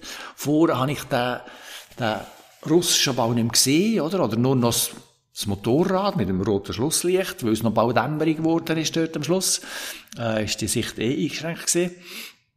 Dann habe ich mit in dem Hager, im, im steilsten Stück, habe ich mal gefragt, hey Walter, geht's, kommst und so. Dann, dann habe ich nichts mehr gehört. Dann habe ich irgendwie mich ein bisschen probieren zu orientieren. Ja, wo ist denn der Walter? Habe ich gemerkt, ja, der ist auch nicht mehr da. Ich bin ja schon auf Silberplatz, oder, irgendwie. Und, und wenn ich das realisiert habe, habe ich entschieden, ja, ich probiere einfach nochmal mich nach vorne zu orientieren. Da ist der, der Russ nach dem langen Aufstieg schmut oben gesehen, äh, noch einmal auf einem Flachstück, bevor es zum ganz zum Schluss noch einmal gegangen ist, auf die Rennstrecke rein. Ähm, und ich habe im Flachstück noch einmal alles reingeworfen, zum Nücher kommen. Durch das, dass er schon in den letzten Hoger reingegangen bin und ich noch ein bisschen am Flachen war, mit mehr Schwung bin ich noch nücher gekommen, einmal, einmal optisch, oder? Optisch näher gekommen. Von der Zeit her vielleicht immer noch gleich weit weg. Dann bin ich in den Aufstieg reingekommen. Und, und in im letzten Aufstieg bin ich aber schon merklich immer näher, immer näher gekommen. Ähm, dann äh, ist halt aber die letzte Kuppe gekommen, auf der Rennstrecke rein. Der Russ ist 10 Meter vor mir drüber rein. Als ich da oben gesehen bin, habe ich den gesehen, gerade hinter der letzten, hinter der Leitplanke dort irgendwie verschwinden, schon wieder 30 Meter Vorsprung zu haben auf Zielgerade. Ähm, ich habe halt wieder probiert und probiert und auf der langen Zielgerade, auf dieser Autorennstrecke, die 20 Meter breit ist wahrscheinlich, oder? Fühlst du mit dem Handbike brutal verloren und allein. Ähm, und vorne siehst du weit vorne, siehst das Ziel, oder? Etwa Kilometer weiter vorne. Ähm, habe ich einfach etwa mal die Augen zugetan. Mehr mit dem Wunsch von der Hoffnung, wenn ich es das nächste Mal auftue, bin ich dem Russ am Arsch. Mhm. Und kann noch eingreifen, oder? Nach Gold und kann schnuppern. Und genau so ist es ein bisschen übergekommen, oder? Die Fernsehbilder haben das manchmal ein bisschen erzählt. Ja, ja, so. es ist wirklich. Also... das ausgesehen, oh, schafft es, schafft es mhm. nicht. Ähm, aber mir ist selber wirklich auch so gegangen. Er hat dann noch einfach eine kleine Schwäche gehabt. Hat der auch wirklich einfach gar nicht mehr mögen, dann wäre ich noch an dem vorbeigeflutscht. Ähm, und ich, und ich habe den Gedanken ein bisschen gehabt, also, Heinz, spinnst Jetzt vielleicht sogar noch gut, die 16. Also, das kann ja nicht sein. Ja, verrückt eigentlich. Ja, verrückt, oder? Und dann bin ich über das Ziel gekommen, schon in der Realität. Ich bin Zweiter, happy gesehen, wie ein Mohren. Aber hättest du ähm, gerne die Goldmedaille Nein, nicht einmal. Ich habe das Gefühl gehabt, es stimmt, es stimmt, ja. absolut. Äh, und ich kann die Silbermedaille anschauen, mir visualisieren, hey, die, die Silbermedaille, die glänzt ja eigentlich wie gut. Also, wenn ich im zarten Sportleralter von 63 so etwas überhaupt noch mal erleben kann, ähm, noch mal geniessen noch mal Aufmerksamkeiten äh, wecken, kann sensibilisieren für unseren Sport und ich habe realisiert, das Rennen ist das erste Mal, glaube ich, von meiner ganzen Sportkarriere ist ein Handbike-Rennen live irgendwie übertragen worden. Äh, ich habe erst im Nachhinein gemerkt, von lauter WhatsApp-Nachrichten und SMS und, und, Mails und so, dass das äh, äh, riesen viele Leute äh, gesehen haben da, ähm, und dann ich, wow, für das hat es sich gelohnt, zu kämpfen, oder irgendwie. Und wenn man bedenkt, nach Rio, Olympia, hast du auch gesagt, noch, ja, komm, jetzt irgendwann ja, das, ist der gut und so. Ja, und also, das Rio ist mir halt schräg reingekommen, oder? Ja. Weil Rio bin ich eigentlich da noch an der Medaille gesehen. Ich habe Bronze um 23 Hundertstel verpasst im Zeitfahren. Die Silbermedaille ist auch noch eine weitere Sekunde weg gewesen. Und Rio hat es wirklich nicht geschafft, gehabt, uns eine faire Strecke zu präsentieren. Aber du hast eben im Buch unfair. Und dann, das war wirklich unfair. Also. Wir hatten Wendepunkte, gehabt, die einfach zu eng waren. Die Wendepunkte haben nicht dem Reglement entsprochen die hätten müssen 15 Meter Radius haben, also 30 Meter hm. Durchmesser, ein ja. Wendepunkt. Das ist reglementarisch geschrieben. Festgehalten, ja. Und die Wendepunkte, die wir dort haben müssen fahren, die haben nicht einmal 15 Meter Durchmesser gehabt. Also geschwiegen, ja, sind echte Spitzkirchen gewesen. Und ich mit dabei, weisst, ein bisschen ja. länger da vorne. Ja. Wenn du da musst steuern, dann kommt irgendein der Oberschenkel am Vorderrad an. Mhm. Und bremst ja noch. Und, und wenn noch ein bisschen mehr Steuer ist, dann kannst du den Scheichen selber brechen, oder? Weil das Zeug ist so fixiert da vorne. Ja. Ähm, und so gefährlich? Ich, ja, gefährlich. Also ja. einfach auch eine Schweinerei, mhm. oder? Irgendwie. Dass das äh, so von UCI homologiert worden ist, abgenommen worden ist und die äh, nicht Dampf gemacht haben, um vielleicht doch eine andere Strecke und eine fairere Strecke uns zu präsentieren. Ja. Ähm, wir Rennen so müssen fahren. Und ich habe aber gewusst, wir etwa sechs, sieben, acht solche Wendepunkte müssen fahren. Ich habe gewusst, in jedem verliere ich 23 Hundertstel. Oder eine Sekunde. Und das zusammengerechnet hätte ich locker Silber geholt, oder? Irgendwo. Ähm, und der Stachel, der ist schon immer ein bisschen im Hinterkopf gewesen. Ab, also wenn ich mir dort überlegt habe, ist jetzt das gesehen mit Rio? Oder gibt es für mich noch eine Perspektive 2020 Tokio, um den Kreis in Japan ausschließen? Die zehnte Sommerspiel zu realisieren. Auch da ist also eine magische Zahl, oder? Immer das Stängeli füllen, sagt man irgendwie. Das hat mich schon gereizt. Und dann eben noch der Stachel von dieser Ungerechtigkeit in diesem Rio. Ähm, ich glaube, das hat mich schon einfach extrem motiviert. Zum Weiterfahren, mal schauen. Schon in aller Realität auch, kann ich das? Ähm, kann das gelingen. Und dann halt im 17. WM bestritten in Südafrika, zwei Silbermedaillen eingebracht, an meinem Verband bewiesen, ja, ich kann es doch noch.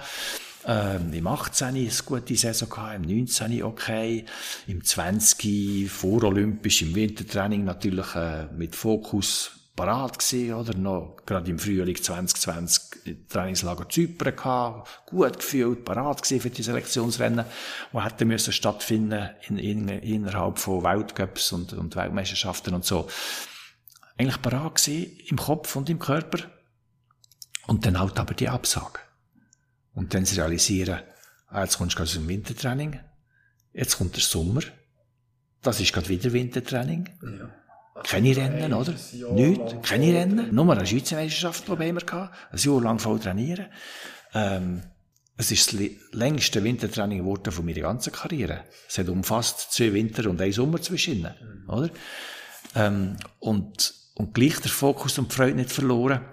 Höchstens etwa mal die bange Frage, ähm, ja, länge ich denn noch im Frühling 2021 in der Selektionsrennen, um mich überhaupt für das Team empfehlen?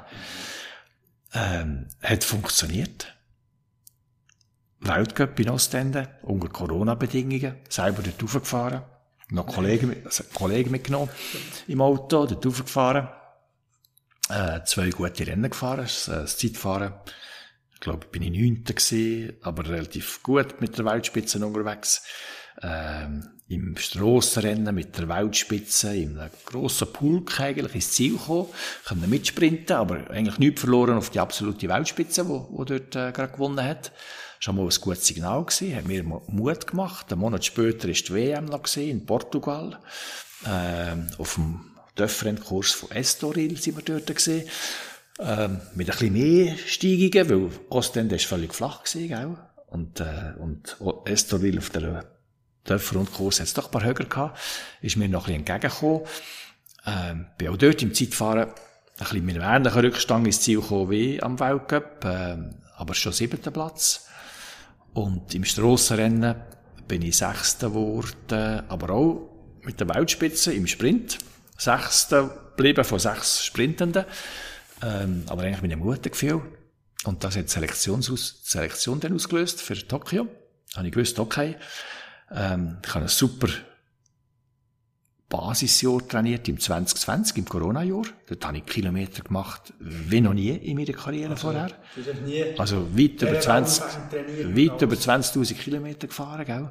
Mit dem Handbike in dem ganzen Jahr. Äh, also, das hat einmal eine super Basis gemacht. Und im 21 habe ich dann nur noch die Feinheiten müssen schaffen in dem Sinn. Und, äh, und dann habe ich wirklich äh, zwischen Selektionsentscheid Ende Juni, Anfang Juli und nach diesen zwei Monaten bis Tokio habe ich noch einmal gut geschafft. Und dort kannst, dort kannst du auch reingehen. Du kannst von lauter Motivation, heisst, ja. von lauter Eifer, von lauter Vorfreude, kannst auch zu viel machen, oder? Mhm. Hast du auch schon mal und gemacht? Dann, und dann tust du plötzlich, dann tust du plötzlich, ja, ja, dann mhm. tust du plötzlich so an deiner Form zehren, wo eigentlich nicht darfst zehren, weil die musst du eigentlich konservieren, erhalten, mhm. noch ein bisschen aufbauen, gezielt und so. Dort hat mir die ganze Erfahrung noch einmal geholfen und, und ich habe es getroffen. Mhm. Ich habe Teamkolleginnen und Kollegen gehabt, die es nicht so getroffen. Und sie dann sind nachher tatsächlich ein bisschen fast drüber gewesen. Drüber gewesen. Und, und schon wieder ein bisschen der Abwärtsbewegung von der Formhöhepunkt und so. Ähm, ja, ich habe es getroffen. Ich habe es vielleicht tatsächlich damals im 2004 Athen nicht so getroffen. Ich habe das Gefühl gehabt, ich sei dann dort ein bisschen über meine Verhältnisse im Training und habe dort ein bisschen an meiner Form gezehrt und habe nicht, nicht die entsprechende Frische gehabt, irgendwie, äh, zum dann auch spritzig zu sein. Ähm, jetzt hier in diesem Tokio hat das noch wunderbar gepasst. Aber es war schon eine Gratwanderung gewesen, weil wir sind erst etwa sieben Tage vor der Wettkampf sind wir hier losgeflogen. Wir sind im Team hinten nachgeflogen eigentlich. Der, der Öffnungsfeier ist schon gesehen, wo die Handbiker dann äh, langsam losgegangen sind. Und wir haben wirklich die ganzen sieben Tage Akklimatisation gebraucht, zum, zum, äh, zum bereit sein. Und ich habe noch in den Tagen vorher das Gefühl gehabt, nein, das stimmt noch nicht, ich bin noch nicht so bereit. Ich bin froh, ich bin froh, sie trennen noch nicht. Weisst, ich brauche noch einen Tag, ich brauche noch einen Tag. Und es hat wirklich den hintersten und letzten Tag gebraucht, äh, vor dem Zeitfahren, um mich wohlfühlen, zum, zum bereit sein. Und das Zeitfahren hat dann schon mal bewiesen, dass ich auf dieser Strecke ein bisschen gruppiert, äh, nücher an die Weltspitze gekommen bin, an Sieger, als jemals in der Saison vorher jetzt hier. Und das hat mir schon ein bisschen Zuversicht genährt, ähm, dass im, Zeit, äh, im Strassenrennen, einen Tag später aber schon, einfach meine Chancen vielleicht überkommen. Aber das schon auch noch mit der Ungewissheit, wie erhole ich mich als 63-Jähriger von dem vorgängigen Rennen, Zeitfahren. Ja, ist unglaublich. und wie meine Konkurrenten, oder irgendwie. Ja, ein paar Jahre jünger, ja. Und dann tust du halt vielleicht ein bisschen einreden, hey, Ausdauer und Erholungsfähigkeit ist immer noch meine Kompetenz. Die anderen haben ja auch Gas gegeben, die sind auch müde geworden, die werden das hoffentlich auch spüren. All das tust du aber eher nur ein bisschen einreden, ohne dass du weisst, ob es denn wirklich so ist. Erst Rennen zeigt's. ist nachher alles aufgegangen. Du hast gesagt, du hast deinem Verband müssen beweisen, dass du es noch kannst. Ja, Die ja, haben nach Olympia 2016, du hast gesagt, ja. man weisst nicht, Ja. haben sie die eigentlich nicht mehr dabei haben? Wie ist das gegangen? Ja, sie haben mich effektiv Also nicht mehr dabei haben. Ich bin dann irgendwie ein bisschen schräg reingekommen und meine, dort habe ich natürlich schon so die ganze Palette auch von Wertschätzung ein bisschen, äh, erlebt. Nämlich, ich habe denen 35 Jahre lang Medaillen geliefert, oder? Irgendwie. Und Aushängeschild und gesehen vom Sport, Aushängeschild äh, Und, und immer wieder und ihnen Chancen gegeben und so. Und dann haben die entschieden, ähm, mir äh, den Spitzensportstatus eigentlich abzuerkennen und mich weniger zu unterstützen für meine Auslagen, die ich habe, für Trainingslager, für, für äh, Wettkämpfe zu bestreiten und so. Und haben dann in die Kaderverpflichtungen noch reingeschrieben, den fiesen Satz, damals mit 58, oder? 2016. Wer im nächsten Zeitraum der paralympischen Periode das 60. Altersjahr erreicht, scheidet von Beginn weg aus. Ja, Lex frei sozusagen. Das war nur auf ja, mich hey. Münz gewesen. Das war nur auf mich Münz gewesen. Und ich habe denen natürlich dann schon, äh, den Spiegel vorgehalten und gesagt, hey, wäre ich jetzt Görlingspieler, Top-Level, hat er den Satz auch reingeschrieben. Bei einem anderen. Und, und, und. Äh, mit denen gefeitet und gekriegt und so. Und ich bin dort noch Angestellter gewesen, von Ocean Sport Schweiz für die Nachwuchsabteilung, äh, gell? Heikelspiel. Und äh, Heikelspiel. Aber meine Chefs damals, der Direktor und der Sportchef, die, die haben auch ein gemerkt, dass ich vielleicht schon ein Gefahr für sie kann werden Weil sie haben gerade in dieser Zeit haben sie sich ihre Löhne immer weiter aufgetrieben. Etwas gelesen, 410.000, fast in den Bundesrat. Einfach nur immer Klammern. weiter hä? oder? Und ja. sich unanständigerweise in einer Non-Profit-Organisation bereichert, die denen einfach nicht zusteht. Und als Stiftungsrat von der Schweizer Paraplegischer Stiftung, ich Mitglied dort, kann ich nicht können wegschauen, oder? Ob jetzt Angestellten oder nicht. Und dann hat der, der, der Chef offenbar mal noch den Spruch rausgelassen, ähm, ja, der Fried, der muss da weg, der weiss zu viel. Hat er irgendwo mal posaunet, ist mir zu Ohren gekommen. Ähm, und so hat er dann gehandelt, oder? So hat er mir aus dem Sport eliminieren, als Mitarbeiter äh, loswerden und so. Ich habe mich gewehrt, äh, in einem gemeinsamen Mittagessen und so, haben wir da Krisensitzung gehabt. Ähm, habe ich das alles auf den Tisch gebracht und äh, er hat dann immer ein bisschen den Sportchef vorgeschoben, der das Ganze müssen ausbaden und sagt, Motto, ich weiss von nichts und ich mache nichts und so. Aber ich habe genau gewusst, es kommt von ihm aus, gell? Schrippenzieher und so im Hintergrund. Ähm, am Schluss haben sie mir, haben sie mir das wieder müssen zurückgeben. Sie haben mich nicht rauskippen aus dem Spitzensport. Aber am Schluss von dem Gespräch hat mir der Sportchef gesagt, ja, Heinz, jetzt habe ich aber hier noch ein Problem. Ich kann mit dir so nicht mehr zusammenarbeiten. Sag du mir, wie, oder bring du mir einen Vorschlag, wie wir hier voneinander gehen. Dann habe ich gesagt, ja, Rudi, äh, ähm, willst du mich entlassen? Und dann sagt er, das wäre die unschönste Lösung, aber wenn es nicht anders geht, dann ist das das Fazit, ja. Dann dachte ich, ja, okay. Ich, du, hast mir eine Woche, du hast mir eine Woche Zeit gegeben so, oder? Ich soll dir eine Lösung bringen. Und dann bin ich halt heim und habe mir überlegt, okay, soll ich jetzt vor das Arbeitsgericht? Ich hatte alle gute Zeugnisse gehabt, weißt du, als Verdienstfall, gute Mitarbeiter und baba, baba und so, aber halt nur bla bla, gell? Ich könnte aufs Arbeitsgericht gehen. Äh, ich habe nicht Zeit und Energie für solche Spätzli, äh, Spätzli und habe mich entschieden, okay, ich künde. Ich tue aber vorher mit der Parabolika Stiftung einen Deal machen, dass ich im gleichen Umfeld ähm, kann arbeitstätig halt für die Stiftung bleiben und nicht für die Vereinigung, für die Abteilung Sport. Das habe ich mir zuerst schreiben lassen und dann habe ich meine Kündigung schreiben und sagen Tschüss zusammen. Schon mit der Bemerkung mündlich zu meinen Chefen dort, jetzt bin ich draussen. Und jetzt werde ich wahrscheinlich ein bisschen unbequem. Und dann habe ich halt die Lohngeschichten abgepackt, gell? Ja, das hast du nachher Das habe ich richtig Eigenhändig. Das habe ich dann wirklich durchgezogen. Das hat dann bis mit äh, äh, mediale Berichterstattungen gegeben und so, ähm, wo die am Schluss halt ihren Hut haben müssen nehmen. Und ersetzt worden sind durch Leute, die mit der Hälfte zufrieden waren. Weisst Das ist krass. Aber das ist gut, eben, stehst du ein, auch neben eigentlich Sport, schaust du eben auch in Sachen Funktionär hin, finde ich grossartig natürlich. Weisst ich glaube, im Leben habe ich sehr viele Freunde, glaube ich. Und sehr viel Gutes auch gemacht, habe ich den Eindruck. Aber es geht wahrscheinlich am Schluss gleich nicht ohne auch ein paar schmerzhafte Erfahrungen. Die machst du im Sport mit Niederlagen. Und wenn die halt da mal musst zum Fenster raus lehnen, Zivilcourage musst entwickeln, dann habe ich das auch gelernt. Und, und dann ist mit mir wahrscheinlich am Schluss schon nicht so gut Kirschen essen, wo dann irgendwann auch die Runde gemacht hat, ja, wenn der frei etwas will, dann erreicht er es so. Sportlich habe ich das bewiesen und in so einem Beispiel halt vielleicht auch mal. Aber es zeigt doch eben auch, Spitzensport, so verdienstvoll, schlussendlich Wertschätzung gleich null, das, was dominiert, ist Geld. Sogar im Behindertensport, Ja. wo man eigentlich sagt, Finanzen ist sind ja noch nicht so gross. Das ist das, was mir wirklich äh, ähm, irgendwo durch am meisten wehtun Ja. hat. Genau, die mangelnde Wertschätzung. Das ja. ist, dass man die einfach da rausgeschossen hat. Du sagst, Zivil Courage. Du hast ein interessantes Zitat, wir haben vorher über den Wintersport geredet. Und da hast du gesagt, ja eben, du hast dich gemerkt mit der Zeit, die Käber Russen sind immer wie stärker geworden. Jetzt im Nachhinein können wir sagen, ja klar, gut, Sochi 2014, Staatsdoping, logisch. Wie hast du das gemerkt? Sind die einfach aus dem Nichts plötzlich immer das Mühe noch besser geworden? Oder wie hast du das erlebt, die Zeit?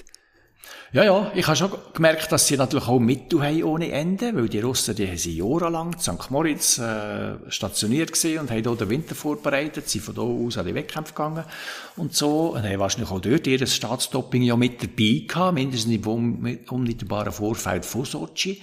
Äh, man hat auch gehört, dass die ähm, einen sehr, sehr hohen Bonus bekommen für einen äh, paralympischen Sieg, 100'000 Dollar, plus vielleicht noch ein bisschen Wohnung, plus vielleicht noch ein bisschen Auto. Wie viel hast du bekommen? So. Klammern. Oder echt nur als Verhältnis. Ja, ja, ja, ja, ja. Wir haben ja auch eine Erfolgsprämie ausgeschüttet von Swiss Olympic und der Sporthilfe eigentlich bekommen. Aber ähm, zur Zeit äh, vielleicht für eine Goldmedaille 6'000 Franken, später für eine Goldmedaille äh, äh, Peking und London je noch 8'000 Franken. Hat sich ein bisschen angehoben. Äh, Und jetzt, glaube ich, der Marcel Hug für die Goldmedaille in Tokio hat er, glaube ich, 12.000 Franken bekommen. Ich für die Silbrige 8.000. Also es hat sich immer ein bisschen angehoben. Aber wir müssen schon sehen, Inklusion, wo in anderen Staaten Olympiaden, Paralympische Spiele im Vergleich spielt und funktioniert. Wäre ich in Italien Paralympicsieger geworden, hätte ich wieder Hochspringer und der Sprinter 75.000 Euro bekommen. Als paralympischer Sportler. In der Schweiz hätte ich 40.000 Franken bekommen. Als paralympischer Sport, als, als olympischer Sportler. Wir als Paralympische haben 12.000 Franken bekommen. Also im Umfeld von der Schweiz gibt es Nationen, die ihre paralympischen Sportler gleich entschädigt wie die Olympischen. In der Schweiz sind wir dort noch nicht ganz so weit. Das ist noch etwas, was du anpackst. So ein bisschen. Oh, Ja, ja, oder- ja, ich habe es sicher auch schon benannt Ja. irgendwo. Äh, ich, bin, ich bin auch im Athletenrat von Swiss Olympic. Äh, dort hat der Behindertensport einen ständigen Sitz innerhalb von diesem Elfergremium. Äh, der Bekleidung zur Zeit. Und dort gibt es etwa mal so Möglichkeiten, so gewisse Forderungen, Gleichberechtigung, äh, Inklusionsthemen zu formulieren. Ich finde es interessant, Doping, Behindertensport. Meisten gerade Russen, es gibt noch ein Wort, ist mir aufgefallen, Biodoping irgendwie. Ja. Kannst du kurz erklären für uns Außenstehende, wie kann man im Behindertensport Biodoping betreiben?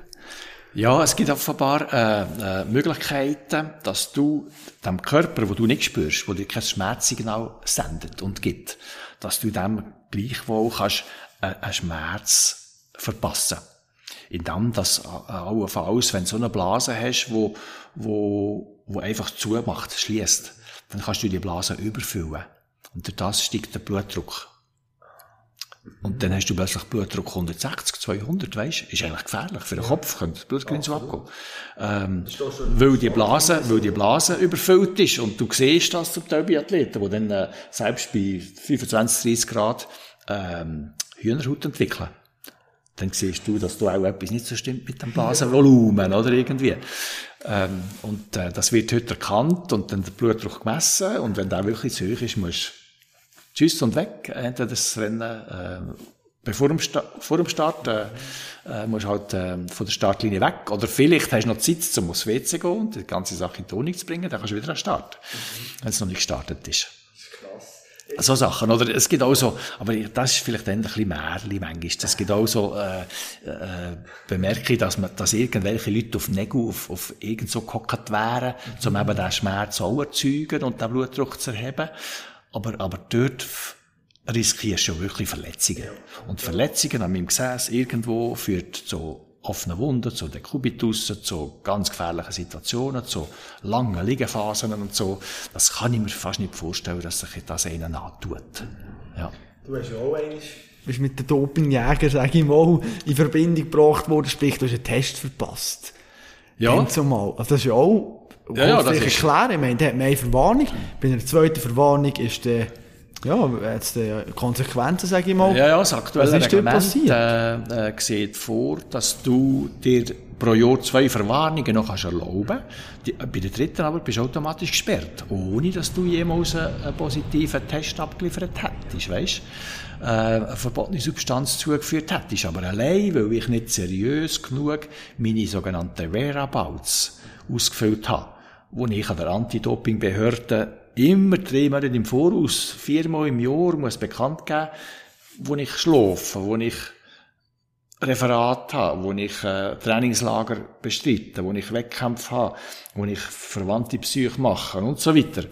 Die, die wollen eigentlich immer wissen, wo ich bin, dass sie mich jederzeit überall können aufsuchen, ausweisen, hier Anti-Doping Schweiz, äh, äh, Vertreter und so, der will jetzt von mir hier das Bisi und das Blut, oder? Ähm, und wenn ich das nicht seriös genug mache, verspätet eingebe, dann habe ich schon eine Verwarnung. Wenn ich das nicht seriös genug nachtragen tue, weil sich irgendwann in diesen drei Monaten etwas verändert in, meiner Agenda, ähm, dann kann es sein, dass der kommt, äh, Kontrolle will und ich bin nicht da. Und dann schreibt er einen Rapport und ich habe so eine erste Verwarnung. Das passiert einfach so. Ohne, dass ich sogar weiss, dass der da war, oder? Der Rapport kommt dann schon, eingeschriebener Brief, ähm, und Mail und so, und äh, dann weiss ich, oh Scheiße, nicht gut gemacht, oh, da habe ich nicht dran gedacht. Und wenn das halt das zweite Mal passiert, dann, bist du auf Nadeln, oder? Dann kannst du dir gar nicht mehr Also, lassen, innerhalb von einem Jahr. einmal kurz nicht aufpassen und nachher, Genau, und dann wird es weggesperrt, oder? ein Das, ist, Dopingsünder. das darfst du nicht zulassen. Du musst es seriös, musst das immer, immer voll durchziehen. Ja, absolut. Du hast angesprochen mit diesen Nägeln eben, dass du da gar nichts spürst. Und das muss man sich vielleicht als gesunder Mensch sag ich, auch mal vorstellen. Wenn du Wintertraining rausgehst, wir merken vielleicht, oh, jetzt ist, jetzt ist es kalt jetzt muss ich etwas sagen. Ja. Du merkst das ja wie nicht. Ja. Für was, was hast du damals noch müssen machen? Also immer ein Thermometer dabei haben schauen, oh, ist noch gut, oder wie hast du das gelöst, das Problem? Ja, musst vielleicht schon mal schauen, wie kalt ist äh, die Wetterprognose. Äh, und zwar nicht da, wo ich abfahre, sondern irgendwo in den Bergen, wo ich dann halt herfahre. Äh, wie kalt wird es etwa dort? Und wenn es halt im Engadin minus 17 Grad hat, minus 20 Grad, im Goms minus 20 Grad hat und so, dann musst du überlegen, gehe ich jetzt heute oder jetzt am Morgen noch nicht raus, warte ich, bis die Sonne ein bisschen aufgewärmt hat. Oder aber lege ich halt vier, fünf Schichten Kleider an, um mich vor der Kälte zu schützen. Weil so eine Erfrierung, die, die, die darf nicht passieren, oder? Eine Erfrierung passiert einig und dann musst du das schwarze Glied, das da äh, verfroren ist, musst amputieren. Ähm, und, und ja, das kann es ja nicht sein, oder irgendwie. Also dort musst du halt schon auch ganz viel Selbstdisziplin und Eigenverantwortung übernehmen, ähm, damit nicht solche Geschichten passieren. Mittlerweile hat mir die Frau äh, so eine Heizsocke gekauft, wo ich da Oh, Batterie kann dran stecken kann. Und dann äh, ist das auch schon mal ein guter Beitrag, dass dort in der Richtung nicht Das ist ja nicht schlecht. Ja, Du bist ja wirklich praktisch nie verletzt gewesen. Das ist ja noch krass. Ja. Ey, also, ich meine, eben, es geht so schnell, sagt mal, gut, äh, bei Querschnittgelähmten mal ein Bein gebrochen oder so irgendwie. Du bist immer, ist das Disziplin, Ich das glaube, das gemacht hat? spielt schon auch eine Rolle. Ein bisschen Oder? So ein Disziplin, bisschen- ein bisschen vorausdenken, was kann passieren. Eben, du hast jetzt Kälte angesprochen, aber auch Hitze, weisst, könnte sein. Verbrennung und so. Ich zucke nicht weg, oder? Äh, kannst du irgendeine Verbrennung holen und, äh, und dann musst du ausfallen wegen so etwas. Ich habe einen Kollegen, der ist mal einmal daheim in seinem Elternhaus auf einer Ofenbank gehockt wahrscheinlich etwa eine Stunde dort an Jas geklopft und so, schön warm gehabt. Als er daheim angekommen ist, sich abgezogen hat, hat er gemerkt, riesen Blut an Arsch, oder? Verbrennt. Hitzestau, Blotern, paff. Ich meine, monatelang im Spital gelegen. Bis das wieder verheilt ist. Und wenn der dann gerade so ein Paralympisches Spiel angestanden wäre, ja, dann verpasst ist, oder? Geht nicht.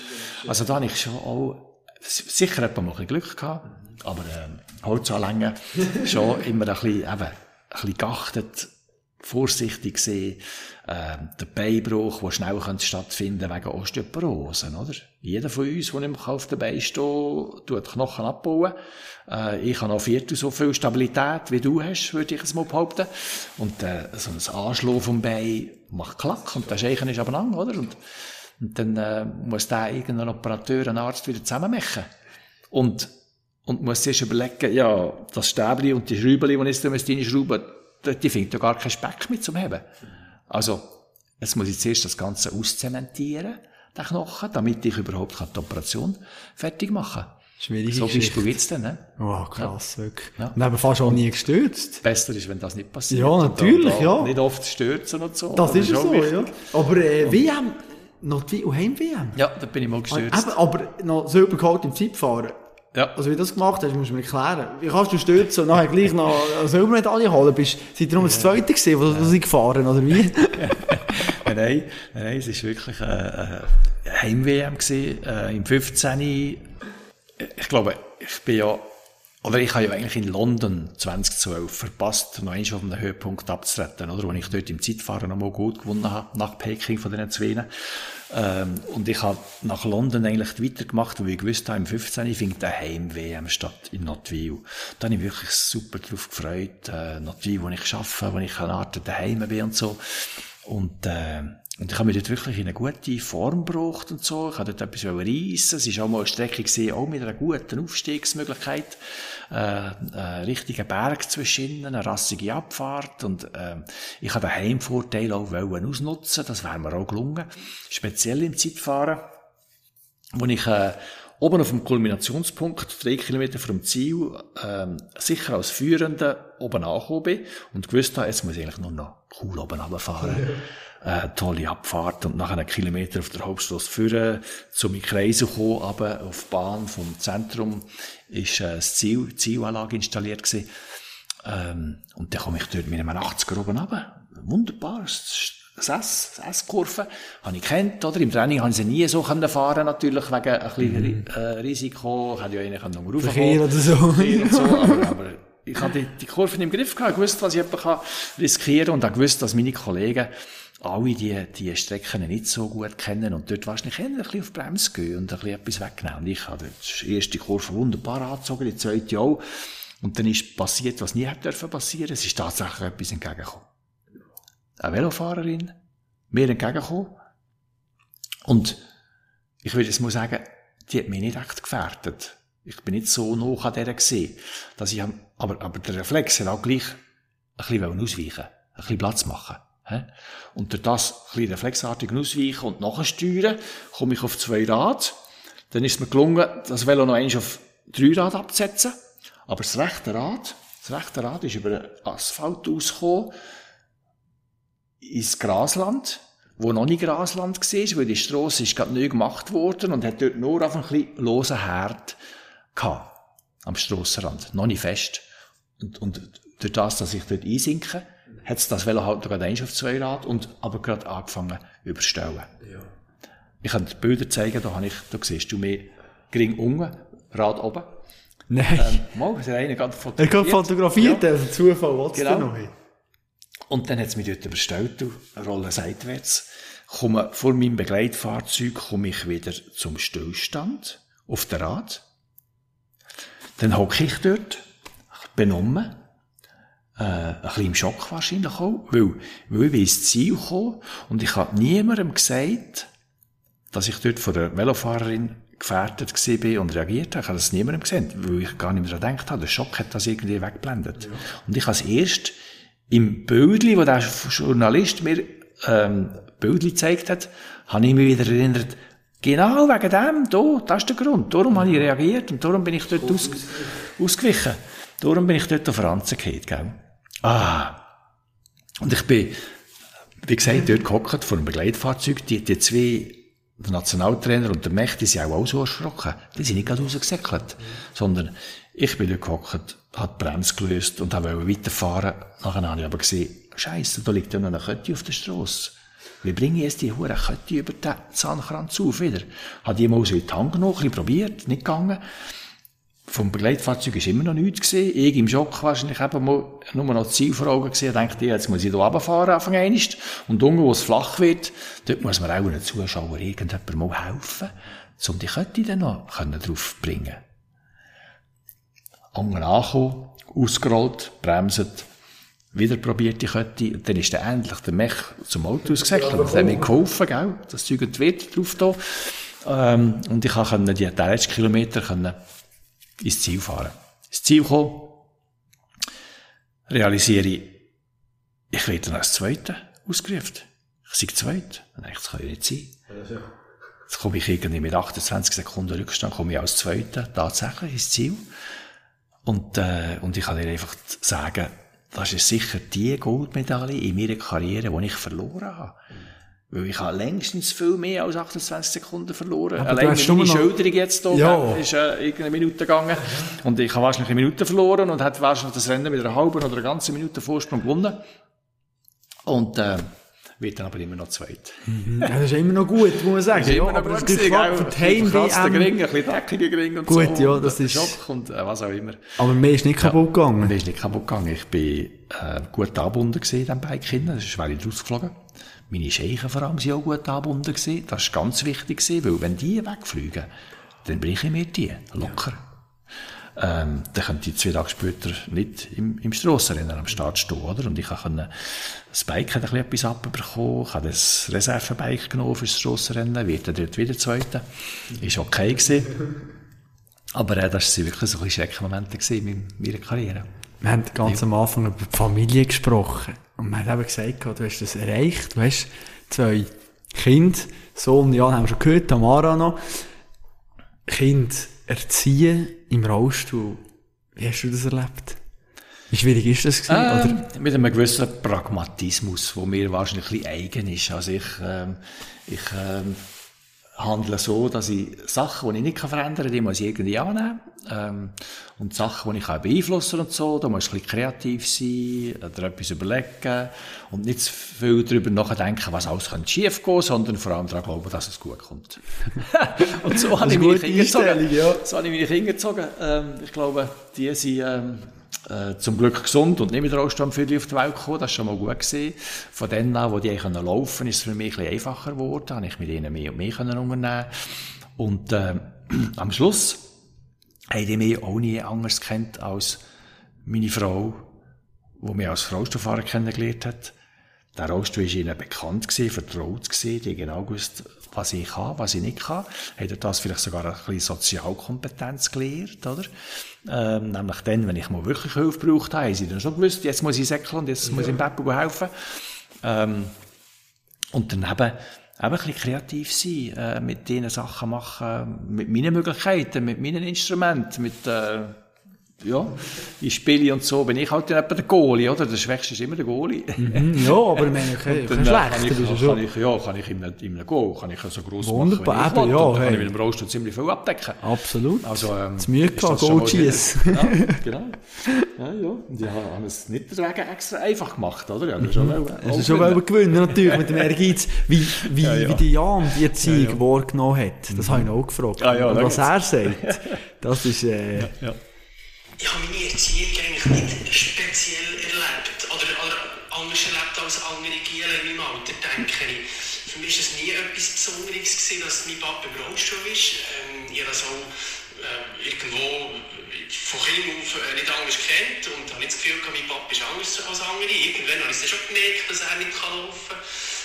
Äh, aber wir haben genau gleich unsere Velotouren machen. Wir haben, äh, äh, wirklich, ich kann wirklich sagen, eine schöne Kindheit gehabt und habe glaube sogar äh, durch das, dass ich mit ihm so eng äh, war und, und den Haushalt abgeschmissen zum Beispiel, wahrscheinlich auch eine gewisse Selbstständigkeit erlangt, ziemlich früh schon äh, in meiner Kindheit oder in meinem jugendlichen Alter, wo mir dann auch geholfen hat und heute äh, immer noch zu gut kommt natürlich. Also, wir haben sehr früh äh, gemerkt, dass es mehr länger geht, äh, die Staubsaugen oder äh, eine Wäsche zusammenzulegen. Und, und, äh, oder wenn man auf Reisen war, selber zu kochen, oder irgendwo für mich. Ähm, und das, glaube ich, hat eigentlich sogar äh, sich positiv ausgewirkt auf, auf, mein, auf, meine, äh, auf mein Erwachsenwerden.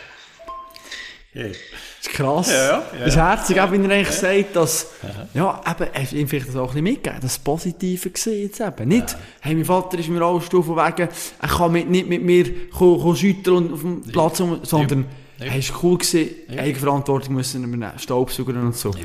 Das hast du ihnen mit auf den Weg gegeben. Ja, ja. ja, ich glaube schon, dass, äh, ich habe es auf der einen Seite vorgelebt, ich habe das schon selber gestaubsaugt und so natürlich, äh, und er hat das noch zugeschaut und hat irgendwie so äh, festgestellt, das könnte ich ja auch, oder? Irgendwie. Und, ähm, ja, ich glaube, wichtig ist ganz generell, dass man Sachen vorlebt, äh, ähm, auch Beispiel ist, und dann kann es, glaube ich, äh, wirken bei einem Vis-à-vis. Ja, und da hat er sicher einen, einen guten Job gemacht, die ganze Zeit, muss ich sagen. Äh, nebst dem, dass er King sein weisst, und äh, sicher auch Sachen nicht gern gemacht hat, und die hat er ja auch wegschauen und äh, ja. mehr können machen und so. Ähm, das ist logisch, also das kenne ich aus meiner Kindheit, mit meinen Eltern zusammen. Heute denke ich manchmal auch, ich hätte sie noch viel mehr können unterstützen können, also ein bisschen Tankstelle bedienen und so, und, ja. aber dann habe ich irgendwie auch wieder wegschauen und äh, ja, ignorieren. Und dürfen Kind sein, oder, von dem her. Absolut. Nach 15 Jahren kommt die Trennung von der Barbara. Mhm. Plötzlich bist du alleinerziehender mhm. Vater. Die Jan ist bei dir geblieben, Tamara ist zu ihr gegangen. Ja. Ja. Was sind da für Herausforderungen ja. auf dich zugekommen? Plötzlich hast du niemand mehr, vielleicht sehe auch noch, wo der Zeug hilft, wo du vielleicht eben nicht kannst machen. Ja. Ja, auch wieder äh, gewisser Pragmatismus und halt generell, ich habe mir immer schon müssen mein Leben ein bisschen so einteilen und einrichten, dass all das, was wesentlich ist für mich, dass ich das ja erreichen konnte. Und das ist dann halt an Orten platziert, wo ich auch herkomme. Und äh, in dieser Zeit mit dem Janelei, ähm, dann hat es halt Sachen gegeben in den oberen Schäftchen, die un unberührt waren, oder? Das war halt auch so viel gesehen, wo wir hergekommen sind. Und so haben wir das können organisieren und äh, wie vorhin, manchmal ein bisschen Pragmatismus, manchmal ein bisschen Kreativität und dann hat das eigentlich schon wunderbar können funktionieren und und da gibt's immer auch Sachen in meinem Leben, wo ich nicht darf zu stolz sein, dann auch mal Hilfe in Anspruch zu nehmen. Da komme ich nicht drum herum. Und das habe ich auch ein bisschen lernen oder? Ich kann mir nicht alles in den Kopf setzen, das kann ich alles selber und ich bin gross und stark und überhaupt Aber so. Gestell etwas abnehmen. Genau. Mikro, Gob, keine Ahnung. Genau, musst genau. Oder da oben einen Nagel einschlagen, weißt du? Und dann muss ich ja. holen und dann Nagel einschlagen. Ja. ja. Äh, Wenn es schwierig ist. Das musst du können annehmen, oder? Und am Schluss kann das auch wieder äh, ein bisschen, äh, äh wenn es positiv war, kann es wieder ein Gewinn sein für dein Leben. Nämlich, nicht stolz sein, Hilfen anzunehmen, dich auf deine Stärken zu besinnen, nicht wollen mit viel Unlust deine alle Schwächen eliminieren, die eh nie zu Stärken werden, wenn es Unlust da ist, oder? Wird ja nie ganz, ganz gut. Also, hab doch den Mut, an deinen Stärken zu arbeiten und für die anderen Sachen jemand mal ein bisschen, jemand anderen wirken zu lassen. Absolut, genau so ist es. Und nachher ist eine neue Frau in dein Leben getreten, Rita. Und ich habe gelesen, bist noch zu spät zum ersten Date gekommen. Ja, tatsächlich. Ja, das ist ja, und jetzt sie gleich genommen. Hey, das ist also ja. wirklich, ja, wie ist das stand gekommen? Hast du einfach noch ein bisschen trainieren und hast deine Zeit vergessen. ja, tatsächlich. Schau, ähm, vielleicht hat es etwas gehabt mit dem Selbstwertgefühl am Schluss, dass das mhm. gleich können funktionieren und ich das auch können überspielen oder die Untätigkeit. vielleicht hat sie mir das einfach verzeiht, weil, ich, äh, weil sie viel zu, ähm, zu fest sich in, in, in mich verknallt hat in dem Moment. Ich weiß es auch nicht. Man sagt ja auch, ähm, äh, Liebe macht blind und vielleicht hat sie dort ein bisschen verblendet äh, durch das. Äh, am Schluss bin ich froh, ja, hat das so können funktionieren und, äh, und es hat etwas können in mein Leben wieder zurückkommen äh, wo ich in dieser Trainingsphase und in diesem Trainingsschmerz und so irgendwie natürlich auch wieder mal ein bisschen, ja, manchmal ein bisschen den Grund gesucht habe, ist jetzt wirklich meine Querschnittlähmung, die dafür gesorgt hat, dass ich meine erste Beziehung wieder verloren habe? Es sind solche Gründe, weisst irgendwo. Da, da gehst du eigentlich richtig hart mit dir ins Gericht, ähm, und willst es eigentlich nicht wahrhaben. Am Schluss, ähm, ich aber auch dort auch müssen erkennen, hey, ähm, es werden bald 50% von diesen Beziehungen äh, geschieden wieder. Also, das bin ich halt, gehöre jetzt halt auch zu den 50 Prozent, äh, ob schon mir das dann keine Freude gemacht hat. Ähm, und dann hat es etwa mal Leute gegeben, die, mich auch dort ein bisschen auffangen und sagen, ja, Heinz, du musst ein bisschen Geduld haben und, du wirst sehen, es wird, wird wieder etwas Schönes auf dich zukommen. Du wirst es dann nicht wahrhaben.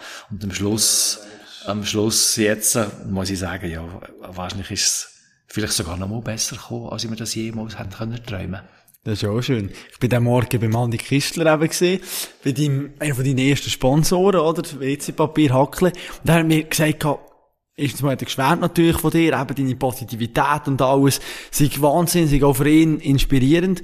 Und hat er mir gesagt, komm, frag ihn doch auch noch, wie er, was er glaubt hat, oder sprich auch vielleicht religiös, weisst irgendwie von oben, wo, woher die Kraft genommen hat, immer. Was, was, was würdest du ihm antworten? Ja, lieber Andi, oder auch zu dir, oder zur Öffentlichkeit ganz generell. Ähm, ich bin nicht sehr religiös erzogen worden. Und ich habe meine Religionsunterrichte gehabt und so, habe dort etwas mitbekommen, habe meine Weihnachtsfeier gehabt in der Kirche, habe meine Kinder getauft in der Kirche, ähm, habe auch weiss geheiratet mal einmal in der Kirche. Und gleichwohl hat es in mir innen nicht die Verbindung gemacht zu einer höheren Macht, zum Herrgott, zu was auch immer und so, äh, sondern ich habe immer das Gefühl gehabt, ich muss gleichwohl mit allen göttlichen Hilfen, die da könnten sein, muss ich meine Disziplin halten, muss ich meine Eigenverantwortung übernehmen. Ich kann niemandem die Schuld geben, warum dass ich jetzt im Rollstuhl hocke. Vielleicht habe ich sogar mal gehadert mit dem Schicksal im Bett liegend damals in Basel, so nach dem Motto, wie kann der da oben, wenn es noch gibt, so etwas zulassen, dass ich jetzt so einen Scheiß muss durchleben, oder? Also da hadere ich vielleicht ändert vielleicht mit der göttlichen Kraft, wo ganz vielen Leuten Kraft gibt.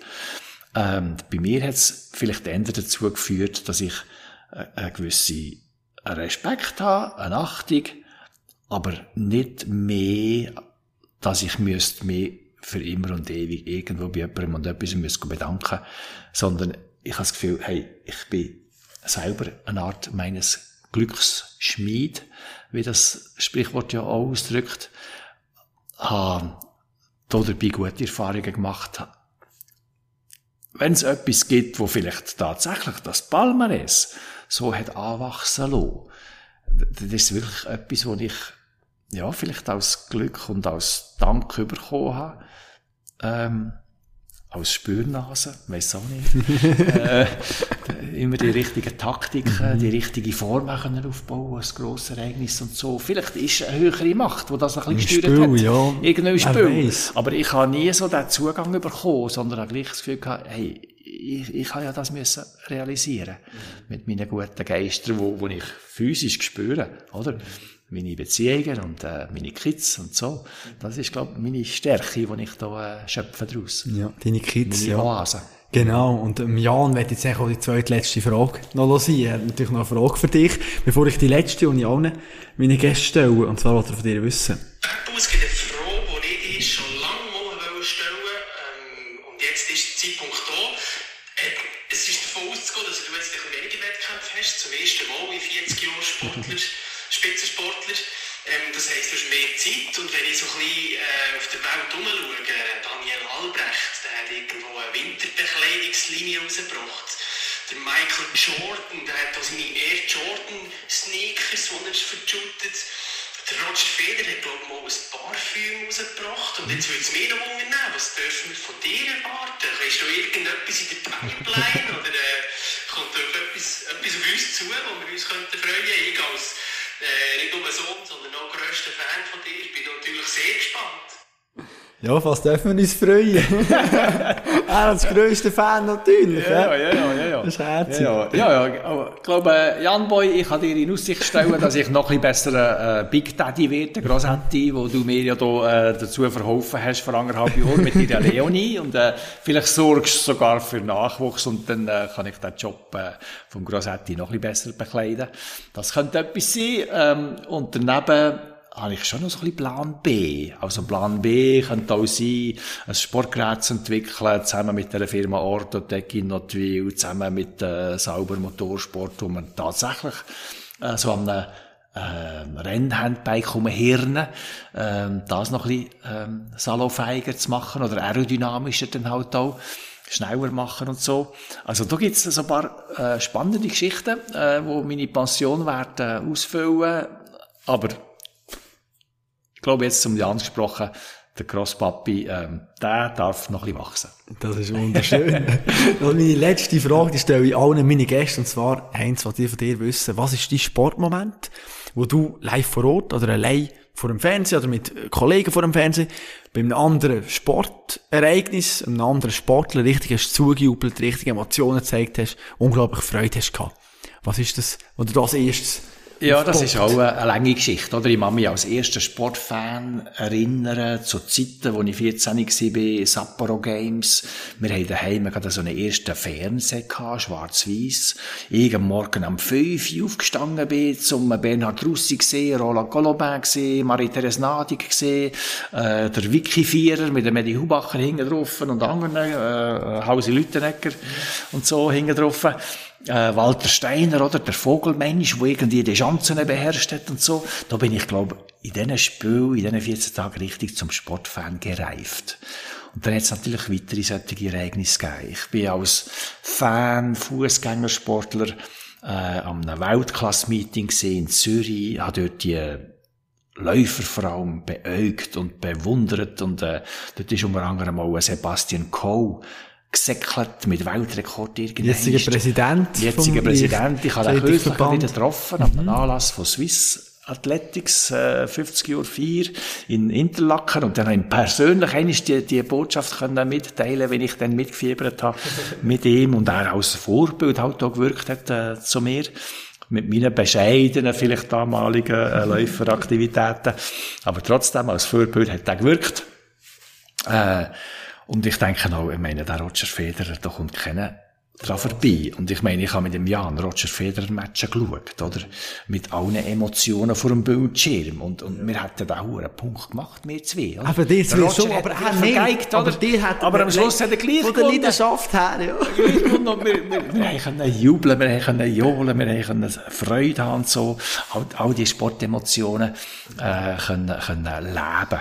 Und, und ich meine, ja, ich, ich bin, glaube ich, das einfach auch ein bisschen emotionaler Mensch geworden. Ich habe heute mittlerweile, habe ich Mühe, wenn ich, wenn ich sehe, dass Sportler ihre Rücktritte erklären und ich merke, ah, ja, nicht schön. Können wir die schönen Momente nicht mehr leben, weißt du, wo uns ja. die alle beschert haben und Schade, so. ja. Zum Glück kommen Junge nachher, Da kann ich rennen, oder, irgendwie. Mhm. Vielleicht kann ich darum selber nie zurücktreten bis ja, jetzt. genau. Ich dachte, das ist schade für die, die wir immer selber und so. Ja, gell? Das stimmt, ja. ja, ja. Hey Heinz, es war mir eine riesen Ehre, eine riesen Freude, dir ja, da dürfen zuzulassen, wie du deine Geschichten erzählst, wie lebhaft du überkommst, deine Lebensfreude ist für mich als 20-Jähriger eine riesige Inspiration und ich äh, wünsche mir, dass ich in deinem Alter auch mal noch so Geschichten kann erzählen und der Weg parat bin wie du. Das ist mir, äh, ja, das ist wirklich eine ganz ja. schöne Stunde schon bald gesehen. Danke dir vielmals und wir sind gespannt, ja, was noch auf uns zukommt. Eben den Weltrekord wirst du nicht, nicht brechen, aber mal schauen, was in Zukunft noch so geht. Danke vielmals, Heinz. Hey, danke vielmals dir. Als wär's abgesprochen gewesen. Bringt doch der Heinz in seiner letzten Antwort noch die Olympischen Spiele von Sapporo 1972 ins Spiel. Und mein nächster Gast, der hat dort eine ganz wichtige und eine grosse Rolle gespielt. Zwei Goldmedaillen hat sie dürfen gewinnen. Wer es auch ist, verrate ich später. Noch kurz ein paar Worte zum Heinz Frey. Der ist ja wahnsinnig, der Typ, oder? Der redet hier mit mir zwei Stunden und glaubt mir, der hat noch zwei weitere Stunden mit mir geredet. Also das ist wirklich verrückt, was der alles erlebt hat, oder? Mit seinen über 60 Jahren. Da hat sich einiges angesammelt.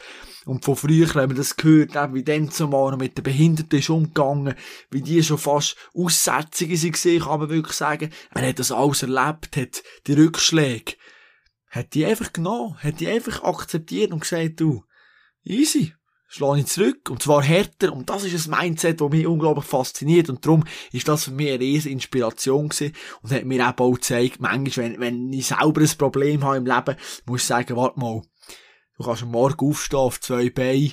Das ist echt so ein tolles Leben. So ein viel einfacheres Leben als eben andere, wie zum Beispiel Heinz Frey. Und trotzdem, ist trotzdem auch von Lebensfreude. Es ist verrückt. Das ist unglaublich. Und darum ist es für mich einfach ja, eine riesen Ehre gewesen. Und ich hoffe, du hast auch den Plausch gehabt, ihm ein bisschen zuzulassen und nimmst vielleicht auch etwa Gedanken mit, die er gesagt hat, eben die positive Einstellung, die Energie, die er hat. Und ja, überlegst du vielleicht beim nächsten Mal, wenn du dich wieder ab etwas aufregst, warte jetzt, ist das eigentlich wirklich so wichtig, so gross, oder ist es eigentlich total egal und ich darf froh sein, wenn es mir einfach gut geht und wenn ich gesund bin. Ich glaube, das ist sicher etwas, was wir alle mitnehmen können. Olympische Spiele Sapporo 1972, können wir auf die sprechen. Marie-Therese Nadig, besser bekannt als Meite, sagt, was sie denken. Dort als 17-Jährige, man muss sich das mal vorstellen. Als Teenager gewinnt die dort zwei Goldmedaillen. Und was nachher passiert ist, der Rummel, das kann man sich nicht vorstellen. Das muss uns Meid erklären. Und so viel kann ich verraten, sie hat das uns erklärt. Wir haben auch wieder gut 90 Minuten zusammen geschnorrt in den Flumser Bergen oben. Das war wahnsinnig gewesen. Wunderbar an der Skipiste, kannst du auf etwas freuen. Und die ist wirklich geradeaus. Also, die hat auch mal gesagt, du, äh, ich also doch ein kritisieren wegen dem Biss und so. Ist ja so mit 17 ist jetzt schon Olympiasiegerin gewesen, da muss man ja nicht so viel Biss haben hat sie mir dann kurz gezeigt, wo der Bartli den Most hält und mir kurz erklärt, wie sie dort müssen beißen. Aber auf das kannst du dich freuen bei der nächsten Episode. Ich bin gespannt, was du zu der sagst, was du jetzt gehört hast. Bist du zufrieden? Was willst du anders machen? Was hast du vielleicht noch für Inputs? Was für Fragen noch? Oder willst du mir sonst einfach etwas sagen? Kannst du das machen? Auf Instagram, Kopfstark, mein Name, auf LinkedIn, Nicole Abt, oder auf meiner Website www.kopfstark.ch. Freue mich, mit dir in Kontakt zu treten, bin gespannt auf deine Antwort, auf deine Anregung, auf deine Kritik. Und jetzt wünsche ich dir einen ganz schönen Tag, mach's gut und bis sportlich.